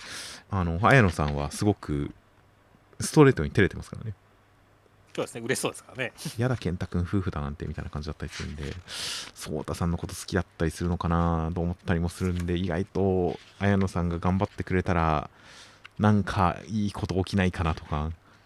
うん、綾野さんの真相に関してはまだ分かりきった形ではないんで、その辺がどうなのかもいろいろと楽しみではありますよ。そうですね。では続きましてがアイセットギルの第10話内容としましては、えー、どうも、えー、装飾王温度さんはもともと弟だったドレキさんというのが王家の血筋だというのを隠してヘッドになってすごい名を馳せてたりとかしてたんでもうギル君のことをその時から殺そうとしてたみたいですが今現在も殺せませんでしたという感じで、えー、ギル君を王子にして命令を、えー、さ命令を下すことにしましたその一方で、えー、ラーニ族のサナちゃんに関しては、ラーニ族とか、あの、殺せって命令したのもずっと前だし、どうでもいいや、みたいな感じで、とても広い感じですが、まあ、とにかく、ギル君は戦果を上げて帰ってきて、一緒に食事をしましょうという感じで、えー、旅に出ました。みんなでという展開でした。いやー、ドレキさんが王家の血筋だったってのは結構びっくり情報でしたね。そうですね。なんかいろんな、なんでしょう、組み立ての前提が崩れた感じがしましたよ。そうだね。これは本当にだからギル君がね、まあ、アイスヘッドギルだから、はいはい、なんかこうギル君がこう立派なヘッドになる物語なのかなみたいなことをちょっと思ってましたけどはいはい、はい、これはなんか王になる展開もありそうだしっていうことでちょっと分かんなくなってきましたねそうですね装飾王みたいなやつでなんかアイスヘッドみたいなそういうなんか王様の肩書き2つ内になることすらちょっと想像しちゃいますね。そうですね。これはだからまあ本当にねその王様周りの方でいろいろ揉めそうだし、政治ドラマを作れそうだっていう形でより複雑化してきたんでね。楽しみですね。まあそうですね。もうもうごくごくストレートになんかもともとのお話にもその要素はありましたがより一層の感じでいわゆる騎手流理端的な身分の高い人が、えー、どこかに流されて帰ってきて大いに返り咲く話という物語類型に沿った話になるのかなみたいな感じがしてきましたね。いやーだからそこにまあ本当このやる気の全くね王様はいはいはい。ねあの温度がどうするかっていうのもありますからねっていう、まあ、そうですね。なんかこの妙稲さんお月の人が、まあ、操ってるということに関しては今回まあその妙稲さんお月の人の独白で分かりましたがもともとお父さんに育てられていた頃から意志薄弱な感じだったみたいですね。そうですねだから本当生まれつきに近いレベルで結構意思決定のクラス内やばい人だったのがまあ転じて今はこの明稲さんに操られているという形で国がまあ明稲さんのある種食い物にされてるのかなみたいな感じで本当にこの王様もうなんか根が見えないところもあるんで 根っこが見えないところもあるんでいやーちょっとどうしようもないですね そうなんだよね。まあ、俺の中ではでもやっぱり本当に、最終的にやっぱ王様がね、こういう因縁が出てきた以上、で、やっぱ倒すべき存在であってほしいんでね、なんか覚醒してくれるなり、はいはい、意外とやっぱ明家さんに関してはね、自分で意思決定したくないから、わざと操られてみたいなこともあるのかなとはちょっと思ってるんですけどね。ああ、確かに王様の方が上手だった展開は結構ありそうな気もしますね。そうですね。まあ、そういったいろんなものを、まあ、経た上で本当に最終的に温度にはちょっと格を持ってもらいたいと思ってるんでその辺はちょっと期待してところではあるんですけどね、まあ、そうですね。なんか妙峰さんが意外と立地側の人だったりするのかなとか思ったりするんで、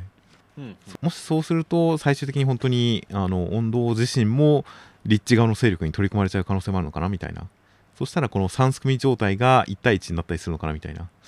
のとかまあいろいろ想像はするんですけどね。確かにこの死人な感じ亡骸の目だっていうのは確かにリッチを想像させますからね。ってちょっとなんか立ち回りも含めて怪しいんですよね。リッチの存在を、ね。えー、ドレキさんのせいにしてリッチの存在を隠そうとしてるっていうのもなんか怪しいですし。という感じで、えーまあ、今回の回想でギル君の筋の話にもなりましたしいろいろと気になる感じなのでここから何かすごい重要そうなタブ族のトロールとかも出てきそうなのでこの辺が、まあ、戦況的に政治的にも何か意味を持ちそうな感じもするので大変楽しみですよ。いや楽しみですね。まあ、あと本当ね、グレイテスさんはね、すごいいいキャラなんでね、はいはい、頑張ってほしいなって思いますし、ちょっとやっぱ、ソナちゃんに触れられて、ちょっとテンション上がってる感じしますね。こう女の子触ってるじゃないですかっていう。はいはい、はいそのあたりも期待したいなと思いますね なるほど。まあそうですね。まあまあ本当にパーティーが増えて大変大所帯になってきて盛り上がりそうな大変賑やかな感じになってきたんで早めにあの宿屋の親父も再開して展開してくれたらいいなと思いますね。本当ですよ。さ俺もずっと待ってますからね。トロルの森にいてくれていいんですけどね別に。せっかくこっちに引っ越してきたのに。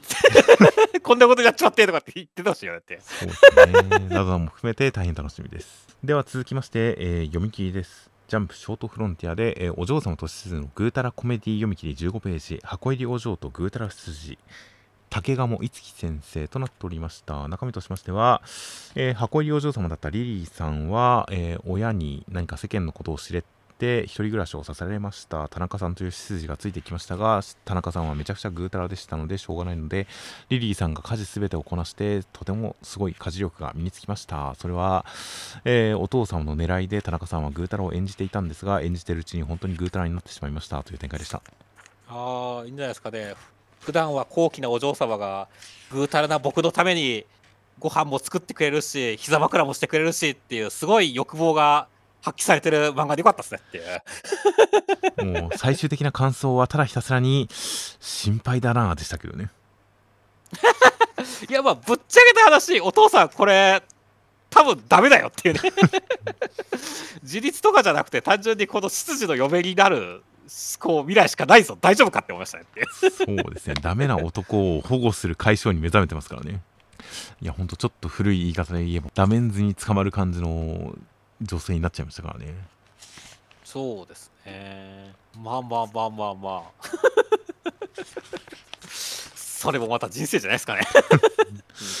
まあ、そうですね。いやでもこのお嬢様のなんか演技というか表情とか仕草とか動きとかはすごく可愛かったんでこのお嬢様のラブコメは普通に見たいなとは思いましたよ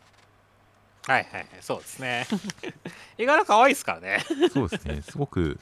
いや、魅力的な、執事の方も、なんか、ぐうたらな感じが、すごくかっこよく描かれてるというか、見た目の印象すごく良かったんで、ただただぐうたらで終わったところに関しては、本当に心配だなっていう気持ちですが、なんか、この二人でもっと安心できる話を読んでみたいなと思いましたよ。そうね安心できる話 そんなに心配にならない、安心できる話を見てみたいなと、少なくともリリーさんに関しては、あのこの、ちょこまかした感じの可愛さ、これを生かした、えーもっと可愛いところがいろいろ見える漫画が読みたいなと思うくらい可愛かったですね。そうですね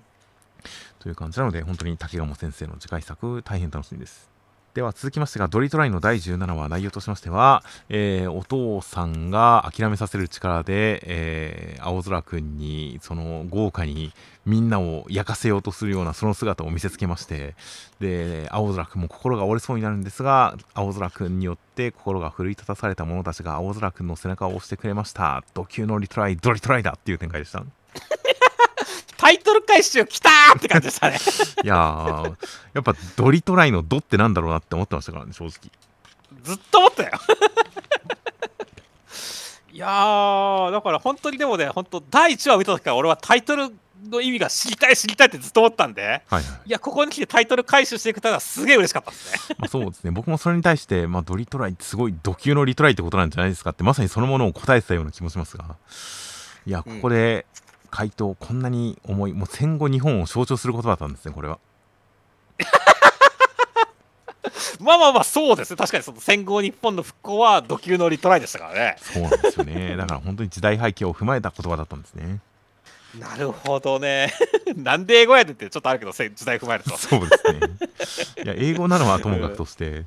土級の銅をつけるっていうのが、まあ、でもまあまあ、土級も戦艦から来た言葉ですからね。そうですねだからまあ、時代にふさわしい、じゃあふさわしいのかもしれないですね。そうですねただまあ本当にあの時代的には確かにドリトライっていうのは分かんだって感じでしたしねはいはいはい。いやーそして本当にでもなんだろうねまあドリトライも至るまでの展開もすごかったしまあまあその前段階から全部果てたしっていう形ではいはい。今週は面白かったね そうですね。もうだってさき先週は海割ったけどさ今週はもう地面割っとるしさ。はいはい。で吹っ飛ばすしでさらに夢まで見せるしっていうね。ね。その夢見せるっていうのもね。何この地獄のようなイメージカットって思ったからね。これがパワハラの極致かって思ったやつでそうです。ね。心の強さを押し付けて、いやー、だからまあまあまあ、タッチ、なんでしょう、心の強さ、お父さんの心の強さはちょっと間違ってしまってたんですね。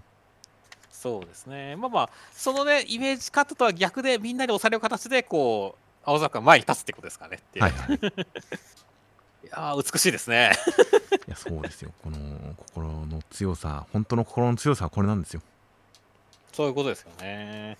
いやーもうやってることは全然ボクシングじゃねえんだけどなっていうね そうですね。もう、グローブないですしね両手とも そうですね。うんいやーでも本当に来週青空くんがどんな一撃を繰り出すのかっていうか一撃を繰り出すのか何するのか楽しみですね いや、まあ、ぶっちゃけそうなのよね。あの、なんか、だから、ボクシングだったら、青空君のどんなパンチを打つんだろうになるわけだけど、これはすでにボクシングじゃないからねっていう。そうですねひたすらお父さんの心を強くするための戦いですからねいやー、だからちょっと本当に決着の仕方については、マジ読めないからね。そうですねいや本当にだからもうド級のリトライお父さんもド級のリトライをするはずですからねそうですね。うん、お父さんのド級のリトライが見れるのが楽しみですよいやー、すごいです。だから、本当にテンション高いからね、ここ数週。そうですねトライは。そうですね、内容的にはごくごく本当に戦争に突き進んだ結果仲間を失ったお父さんが心も傷ついたお父さんがもう何もしない方がいいんだ頑張っても結局傷つくだけで裏切られるだけでっていうのに対してその息子がいやでも俺は諦めない何度倒れようとも膝をつこうとも立ち上がるんだっていう風に上向く話ですからねそうですね。まあ、そこはすごいなんか、まっとうなんですけどね。戦後日本の復興を象徴するようなお話ですからただ見た目がなんかなんかなだけで 何とも言えないだけでそうね。見た目はド級なんですよね。そうですねあーという感じなのでまあまあまあ本当に最終的にボーンコレクションの時みたいにボーボーワールドみたいなものが見れるんじゃないかなと。楽しみですね。楽しみですね。では続きまして天幕キネマの第20話内容としましては、えー、新一くんたちは幸男さんに映画を見てもらいました。辛いところ指摘されるけれど映画は好きなんだなと褒めてもらいます。それを出品して、えー審査員の一人を、えー、倉井さんのお母さんが務める映画祭で映画上映しますという展開でした。いやー、先週は俺はもう本当にこの幸男監督へこれを見せること、ね、渚を見せることに関してはもうこの2人の結婚報告だって言ってましたけど、はいはいはい。まあその結果が本当になんだろうね、こんな悲劇のか俺にも撮れないいい作品だった、お前本当に映画が好きなんだなった、お前本当に悲劇が好きなんだなって受け取ったんで、ですね。よかったなって思いましたね。本当にそう言ってるのかと一瞬思いましたね。そうだよね。うん。思ったよね。いや本当になんか空見しちゃいましたねここで。お前本当にそうですね。姫木のことが好きなんだなって言ったんだなって一瞬認識したけどああ違ったっていう感じで一瞬空見してしまうぐらいにそう思いましたねそこはそうですね。いや、だからすごい良かったですね。期待通りでしたよ。そうですねそこを認めてもらったところっていうのは本当になんかお父さんが認めてくれた感じがしましたねですね。そして、まあね、この映画祭に応募しようってのがお母さんが審査員だからっていうところにつながってきて、でここでまあ勝負というかね、はいはいいついにお母さんのに認めさせる展開かっていうところに関しては楽しみですよね。や本当にプロを目指すかどうかという岐路に立たされた新一君とお母さんの呪縛を逃れて自分の意見を表明した倉井さんという形の2人の本当に大きな展開がありそうな決着がつきそうな感じの展開なんでこの上映それがどういう風に描かれるのか上映される様とそれに対するリアクションがどう描かれるのかとても楽しみですね楽しみですね。あと特にさ、天幕さんもこれまだ一回も見てないっていうところがあるんでね。確かにだからこの天幕さんのリアクションは俺一番期待してるんですよね。そうですね天幕さん成仏しないか心配ですね いや、ちょっとありそうだよね。そうですね。ちょっとありそうだったりするんで、いやー、確かにそれも、その辺も含めて、大変そのリアクション、各方面のリアクションが大変楽しみです。はい。では続きまして、人造人間100の第36話最終回でした。100さんは理想の人間というのが他者を思いやれる存在であることを一さんに伝えますが一さんはそれを認めず諦めずこれからも人間を殺して肉体を奪っていくと宣言するんで100さんはそんなお前を倒すってことは私も人のために行動できる人間ってことだな理想の人間になれるってことだなっていうことでえ一さんもろとも等身自殺みたいにします。無理心中みたいにします。アシビ君のことを見かけますがアシビ君に対しては気持ちが動かない。ということを、えー謝りつつ落ちていった先には光る人影が見えたような気がします契約は遂行されアシビ君は18歳になりましたという展開でしたいやー、めちゃくちゃテーマをきれいにまとめた最終回でよかったっすね。まあそうですね。という形で、まあ、最終回にちなんだ特番の方でシリーズ全体を総括するような話をしたんで、ちょっと繰り返しにはなってしまいますが、いや、本当に究極の利己的な存在の人造人間と究極の利他的な存在のアシビ君という自分が敵を全員倒したら死ぬという契約で敵を倒してもらうアシビ君という本当に自分のことを何も考えていない感じのアシビ君というこの2つの存在が根っこが全然違うのに共通の目的で戦ってきてそしてお互いがどうなるかというそこが本当に第1話から描かれてきたスリリングなところでお話のあのゴールではありましたんで本当に見事に着地した感じがありましたね。いやそうですね。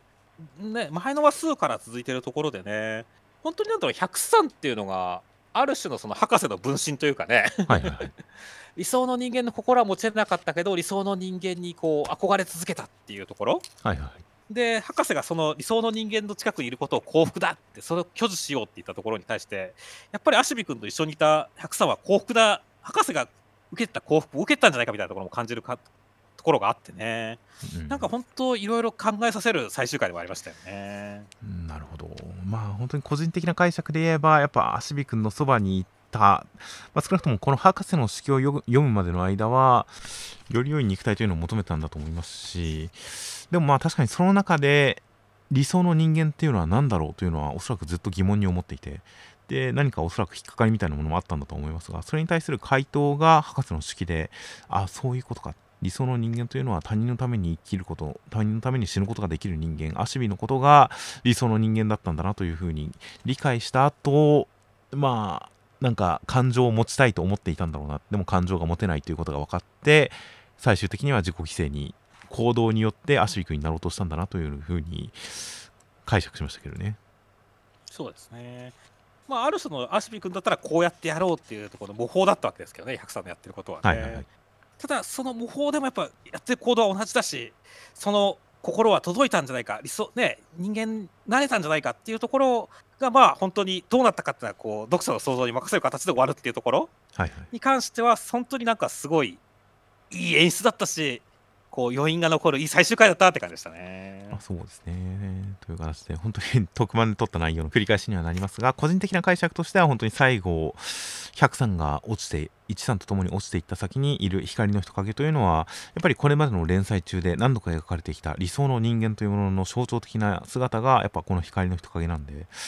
ぱ最後の瞬間に103のもとに、その他者を思いやる気持ちというものが、うん現れたかまあまあその片鱗が少なくとも生まれたのかなみたいな感じで。で最後に103の残した言葉というのがこれであの日の契約は果たしたぞという言葉というのは個人的な解釈ではその人造人間を全て倒したらアシビ君の肉体をもらえる理想の人間になれるというその契約が人造人間を自分を含めて全員殺したことによってその瞬間にアシビ君のような他者を思いやる気持ちというのを手に入れることができた。アシビ君のような人間になることができた。だから契約は果たしたという最後の一言になったんじゃないかなというふうな解釈をしたんでまあ103最終的にどういう気持ちだったのかはわからない確定はできないですが個人的にはあ人間になれたんだなアシビ君のような存在になれたんだなというふうに解釈しましたねそうですね。理想の人間のパーツっていうのはアシビ君の肉体ではなくアシビ君の心だったっていうところでね、それを本当103が受け取ったんじゃないかって思わせてくれる言葉でしたね、これはね。契約を果たしたという言葉にそういうなんか意味合いがあるんじゃないかなというふうに考えたりしましたねいやー、そして本当にまあ18歳誕生日おめでとうっていう形でね、18歳やったら死ぬって言われてね、感じだったアシビ君がもう大人になって終わるっていうところもすごいそうだよなって感じでしたしね。いやー、だから本当になんだろうね、すすごい綺麗な最終回だったよね。本当ですねアシビ君も18歳になったら死ぬという契約でやってましたしあと本当に途中でも戦いの最中でも自分が死んでも悲しむ人はいないから自分が死ぬことによって人を救えるならそれでいいっていうような自暴自棄だったそういった言葉を口にしていたアシビ君が最後103の死を受け止めて自分は大切に生きていこうと思ったというような形でなんか103の死をアシビ君もまた受け止めてうんこっちはこっちで本当に人間になれた感じがしてとても印象的な感じでしたからね。そうですね、まあ、お互いに、まあ、究極の、まあ、利己的な存在だった103は、究極の利他であるアシビックから何かそういう、ね、利他的なものを心を受け取って、で、究極の利他的な存在だったアシビ君は、究極の利己的な103からそう自分の利己的なところ何かもらったんじゃないかみたいな感じになってますからね。はいはいはいいやー、なんか胸に刺さる最終回でしたね。まあそうですね。という感じで、この辺の話、まあ特番の方でもっと長く話したりもしましたが、まあ本当に最終話を読んで、本当にこの人造人間100という連載を通して、あ、あそこであった展開がここに繋がってるんだなみたいな感じの、あ、あれがあったからこうなったんだなとか、あ、結局こうなったんだなみたいな、なんか連載全体の完成度を上げるような最終回だったんで、本当に、いや、いい作品だったなという感想に落ち着きましたし、江ノ島先生の次回作が本当に楽しみだなという感じになりましたよ。いや、本当そうですね。こうやってちゃんと作品を終わらせられる人っていう信頼感みたいなものはね、次の作品を読む上でも、すごいなんかこう、期待値高まりますからねっていう。はいはいはい。いやーという感じなので、本当に、えー連載お疲れ様でした。次回作に期待しておりますという感じですね。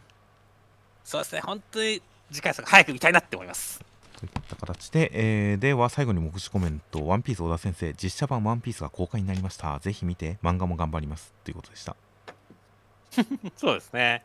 まあまあまあ、僕はまだ見てないですけども、まあ、ネットフリックス契約してみますよ、本当にいや、。本当にぜひ見てほしいですね。あとは僕とロボコの宮崎先生、夏休み、サウナ入ってうまいご飯を食べまくり、見事2キロの増量に成功しました。ということなんで、いや、おめでとうございます。いやー、まあまあまあ、あの、もっと増量してもいいんじゃないですかね、わかんないけど。いや、まあ、彼女もダイエットに失敗ということではないですからね。増量に成功ですからね。まあ確かに。あとは、えー青の箱三浦先生、遅くなりましたが、田畑先生、週刊連載お疲れ様でした。ご一緒できて光栄でした。といった、まあ、お見送りのコメントのようなのが載っていました。そうですね。なんか関係性とかありましたっけ？でしょうね。なんか三浦先生はあんまアシスタントをやってたような印象はそんなに他市でやってた印象がすごく強いんで、あまりあれですが、まあまあまあ、いご一緒できて光栄だったことは間違いないでしょうね。そうですね。あとは坂本デイズ鈴木先生、ウミガメは肺呼吸、水中で息を止めてるらしい、エビとか食っても味しないのではっていう疑問が入ってましたけど、はいはいはい。いやー、どうなんですかね、意外とエビとか美味しいものは海上で食ってんじゃないですかね。それはないか。まあ、基本的に、あのーなんでしょう、食道、食べ食べ物の通る道と気管、空気の通る道が一緒になってて同時にできないのは人間ぐらいって言いますからね。はいはいはいはいはい。人間は直立した状態で顔が正面を向いてるから基本的に90度曲がってる状態なせいで首が90度曲がってる状態なせいで変な形になってるけれどそのいわゆる四足歩行の動物とかに関しては基本的に気管と食道を別々にあの開けたり塞いだりできて物を水を飲みながら呼吸もできるしっていう感じの両方使えるって言いますけどね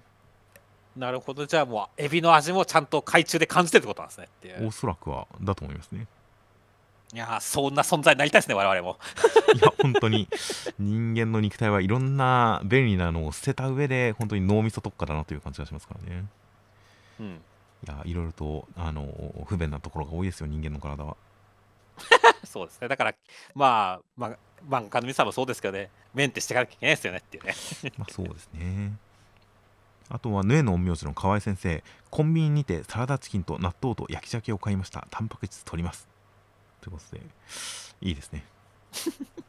でも結構河合先生は、すでになんかこう、コンビニ飯を食ってる そうですね。コンビニ飯のイメージがすごくついてきましたね。でもサラダチキン、サラダチキンと納豆と焼き鮭ならとても健康ですよ。そうですね。これにご飯を合わせてるかどうかが気になりますけどね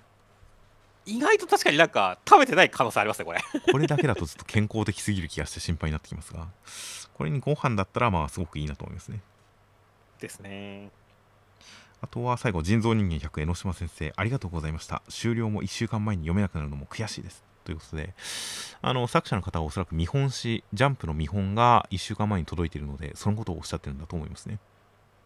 そうですね。確かに特別感あるかもしれませんね、これ。いやー確かに世間より1週間早く先の展開を知っているというのはちょっと心持ちとしてあのー優越感とは言いませんがお得感があったかもしれないですねですね。いやーぜひ次回作を掲載して次の連載作品で1週間早いジャンプをまた読んでほしいですねでは、えー来週から新連載が始まります。手塚賞出身の新世代台頭ジャンプネクストウェーブ新連載3連弾第1弾魔王と勇者は共生の時代へニューノーマルファンタジー表紙関東から54ページママ悠々林義彦先生魔王と共生を選んだ世界勇者の悩みとは？ということで林先生ついに来ましたね。いや、そうですね、なんか絵柄がだいぶ違うんで、はい、一瞬分かんなかったですね。そうですね。なんか絵柄、うん、デフォルメの感じも頭身もちょっと違ってる感じなのかな。うん、ちょっと今まで現実世界を舞台にした作品が多かったんで、ちょっとファンタジー寄りのデザインっていうので見られてないところもあって、分かりませんが、林先生、いや、とにかく楽しみであります。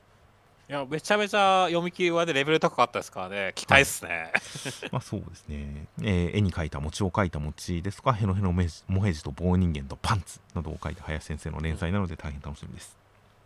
ですね、ちなみにその後は、えー、42号から神楽鉢岡園健先生と、えー、43号から2オンアイスいつもエルク先生が始まります。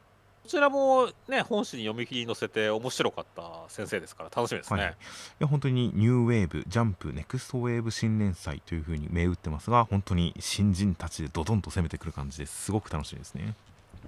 ですね。あとはセンターカラーが波乱のロボコ、ロボコワングランプリ結果発表記念センターから僕とロボコ、ロボコワングランプリの結果発表波乱だそうですね。いやー、これはね、まあ、ぶっちゃけもう一個のセンターカラーが青の箱っていうところも含めてね、あれじゃないかなと思うんだけどね。うん、波乱、どうでしょうね。楽しみですね。で、ね、もう一つのセンターカラーが大気公式戦へ第2期オレセンターから青の箱と、えー、もう一つ、えー、目指すは2度目の鎌倉奪還 VS 芝居家長編大好評オネセンターから逃げ上手の若君の3作品がセンターカラーとなっております。うんでは、えー、先週のコメントの方をちょっと見ていきます。えー、まずは冒頭、やはり実写版ワンピースのコメントが大変たくさんありましたね。そうですね。やっぱもう見てる人もいて、やっぱ評判良さそうですねっていう。全体的には思ったより良かったけど、キャラのビジュアルはもっと現実寄りの方が良かった気がするというコメントも、まあ、なんか全体通して確かに、やっぱり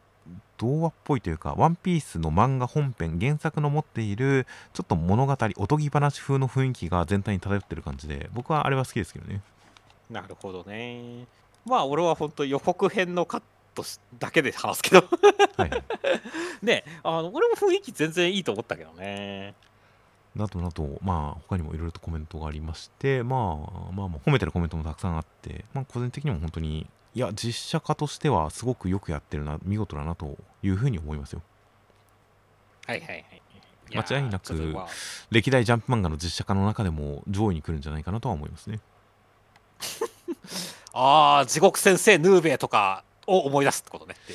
地獄先生ヌーベの実写だったんでしたっけ？ありましたよ。何言ってるんですか、ま、マジで記憶がないですね。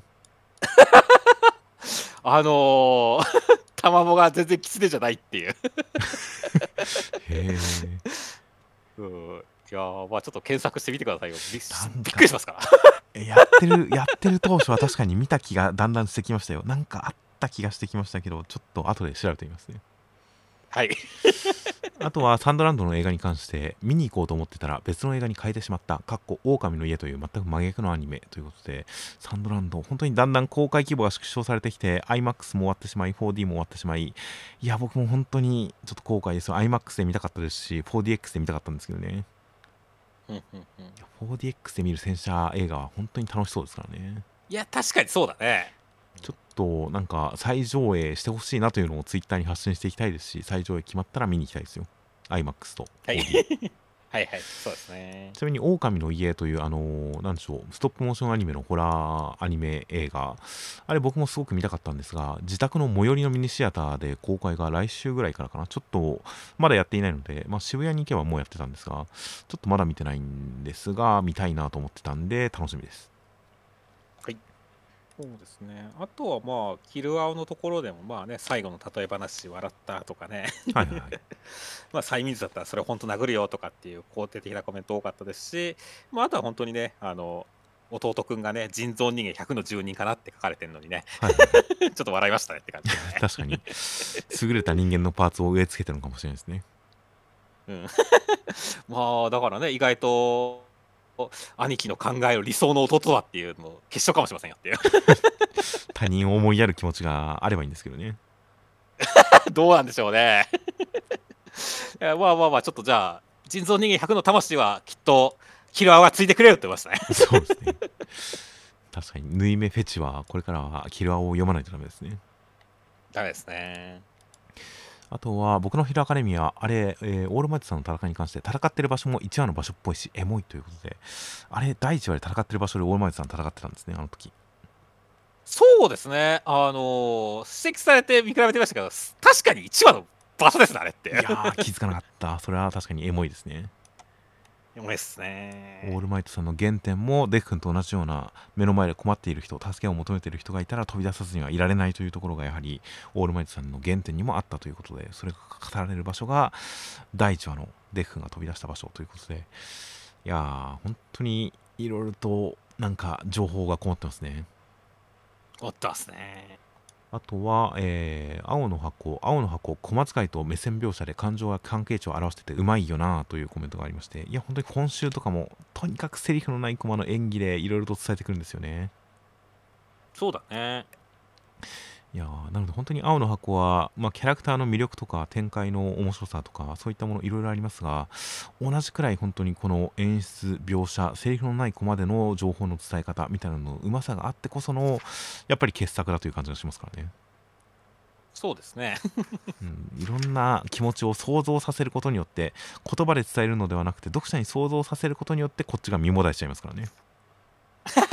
ありますね。その辺は本当にうまいなと思いますよ僕、やっぱ千奈先輩が顕著なんだよなってね。はいはい いやー、いいっすね。まあそうでそしすねて、あとは、そうですね、坂本デイズのところで、まあやっぱりその あの坂本世界に関してね、こうどうなんだ、あのね、面白いなとかね、興味あるなっていうコメント多かった感じがしましたね。はいはいはい 一般人には害を及ぼさないのは撮影の掟なのではみたいな感じでこう一般人があの殺し屋のダバ殺し屋のドンパチを恐れてないことに関して撮影の掟ななのでは？みたいな感じとか軍人も戦闘中に敵軍は殺すけど一般人の犠牲者はダメだしそんなものだと思うというようなコメントがあったりしますがそれでも戦争はやっぱ一般人を巻き込むから怖いんですけどねそうなんだよね。一般市民があれだけ殺し屋を恐れないというのはやっぱり基本的に巻き込まれないものという認識があるということですからねそうだね。いやーでもそしたらやっぱ殺練はすごい受け入れられてるんだなって気するしねって。おそらくそうですよねだから軍隊以上に恐れられていないのは軍隊とは比べ物にならないくらい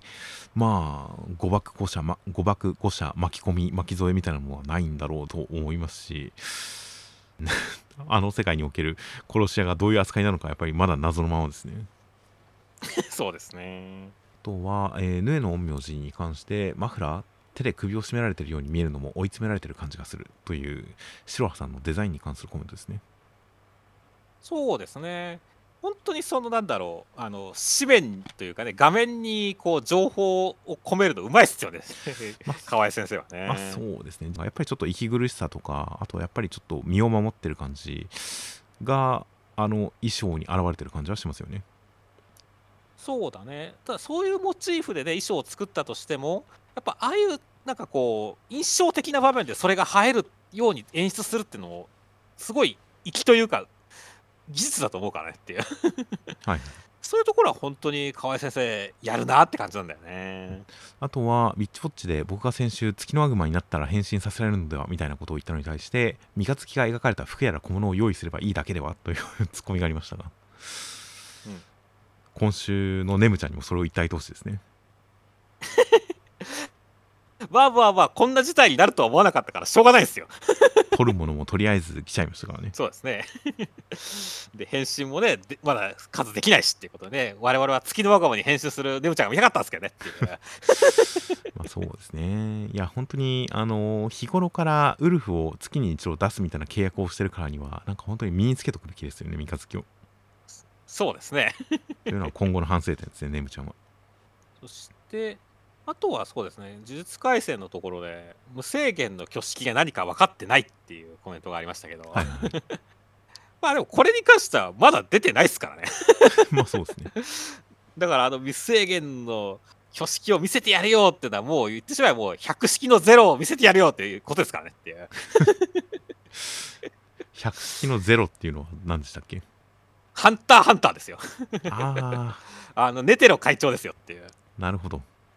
だからあれも百式観音の中ではゼロってなんだよみたいなこう引きだったわけじゃないですかっていうね、はいはい。奥義っぽい感じで。それに対してこうね挙式っていうねあれに対して無制限っていうところでちょっと逆っぽい感じを出してくる感じで無制限の挙式を見せてやるよっていう感じっていうのはだから全く別の概念を持ってくることによって扇っぽさを出すっていうことですよっていう。なるほど。なんでまあコメント言ってること何か分かったいってのはまあみんなそうだよって思いました。まあそりゃそう。まあそれはそうですね、うんあとはそれに関して、えー武道会でもないのに周りが何周もずっと見てるだけでちょっとシュールというコメントがあったりしましたが、まあ、それに関しては一応今週言及はしてくれましたね。そうですね。芥見先生はなんだろうね。結構そういうところの説明豆だよね本当に。まあそうですね。読者が気になるところを補足するという感じで、まあ、今週のそのやり取りで100%納得できる論理かというと必ずしもそうじゃないかもしれませんがでも少なくともそこに関するフォローをしようという意識はちゃんとありますからねそうです。ねあとは26巻の限定で天の逆鉾があるせいでどっかで逆転の鍵として出てくるんじゃないかと疑ってしまうというコメントがあってそれで初めて知ったんですが呪術廻戦第26話の特典で、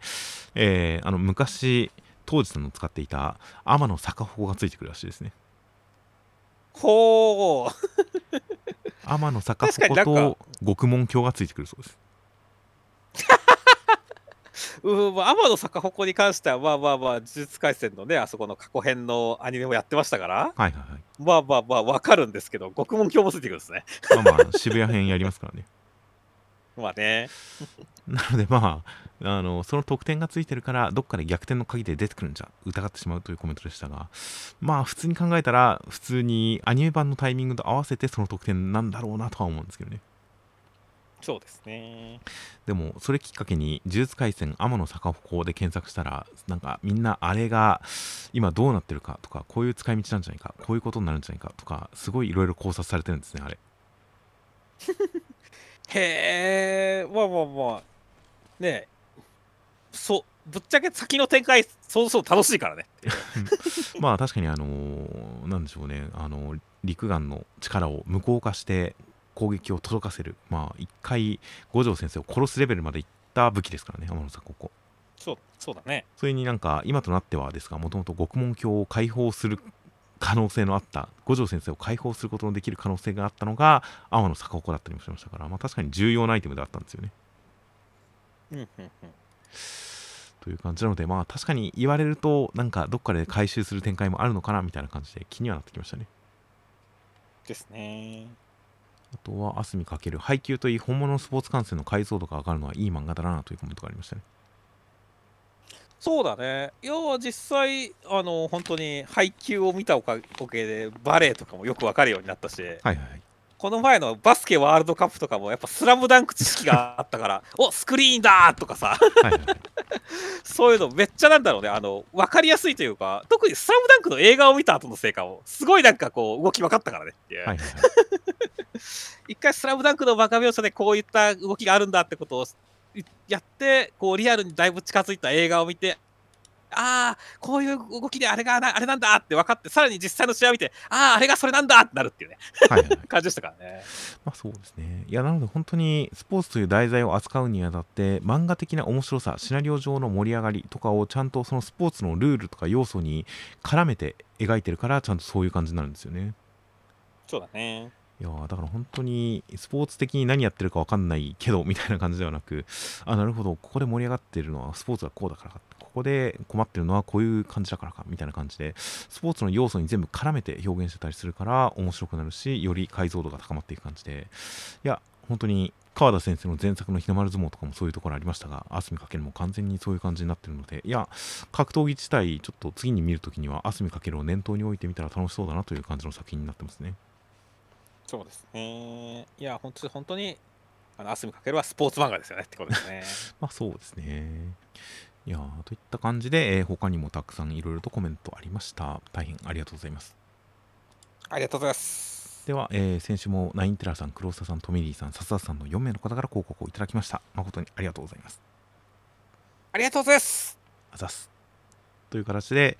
では、えー来週41号が9月11日発売となっております。では、お疲れ様でした。お疲れ様でした。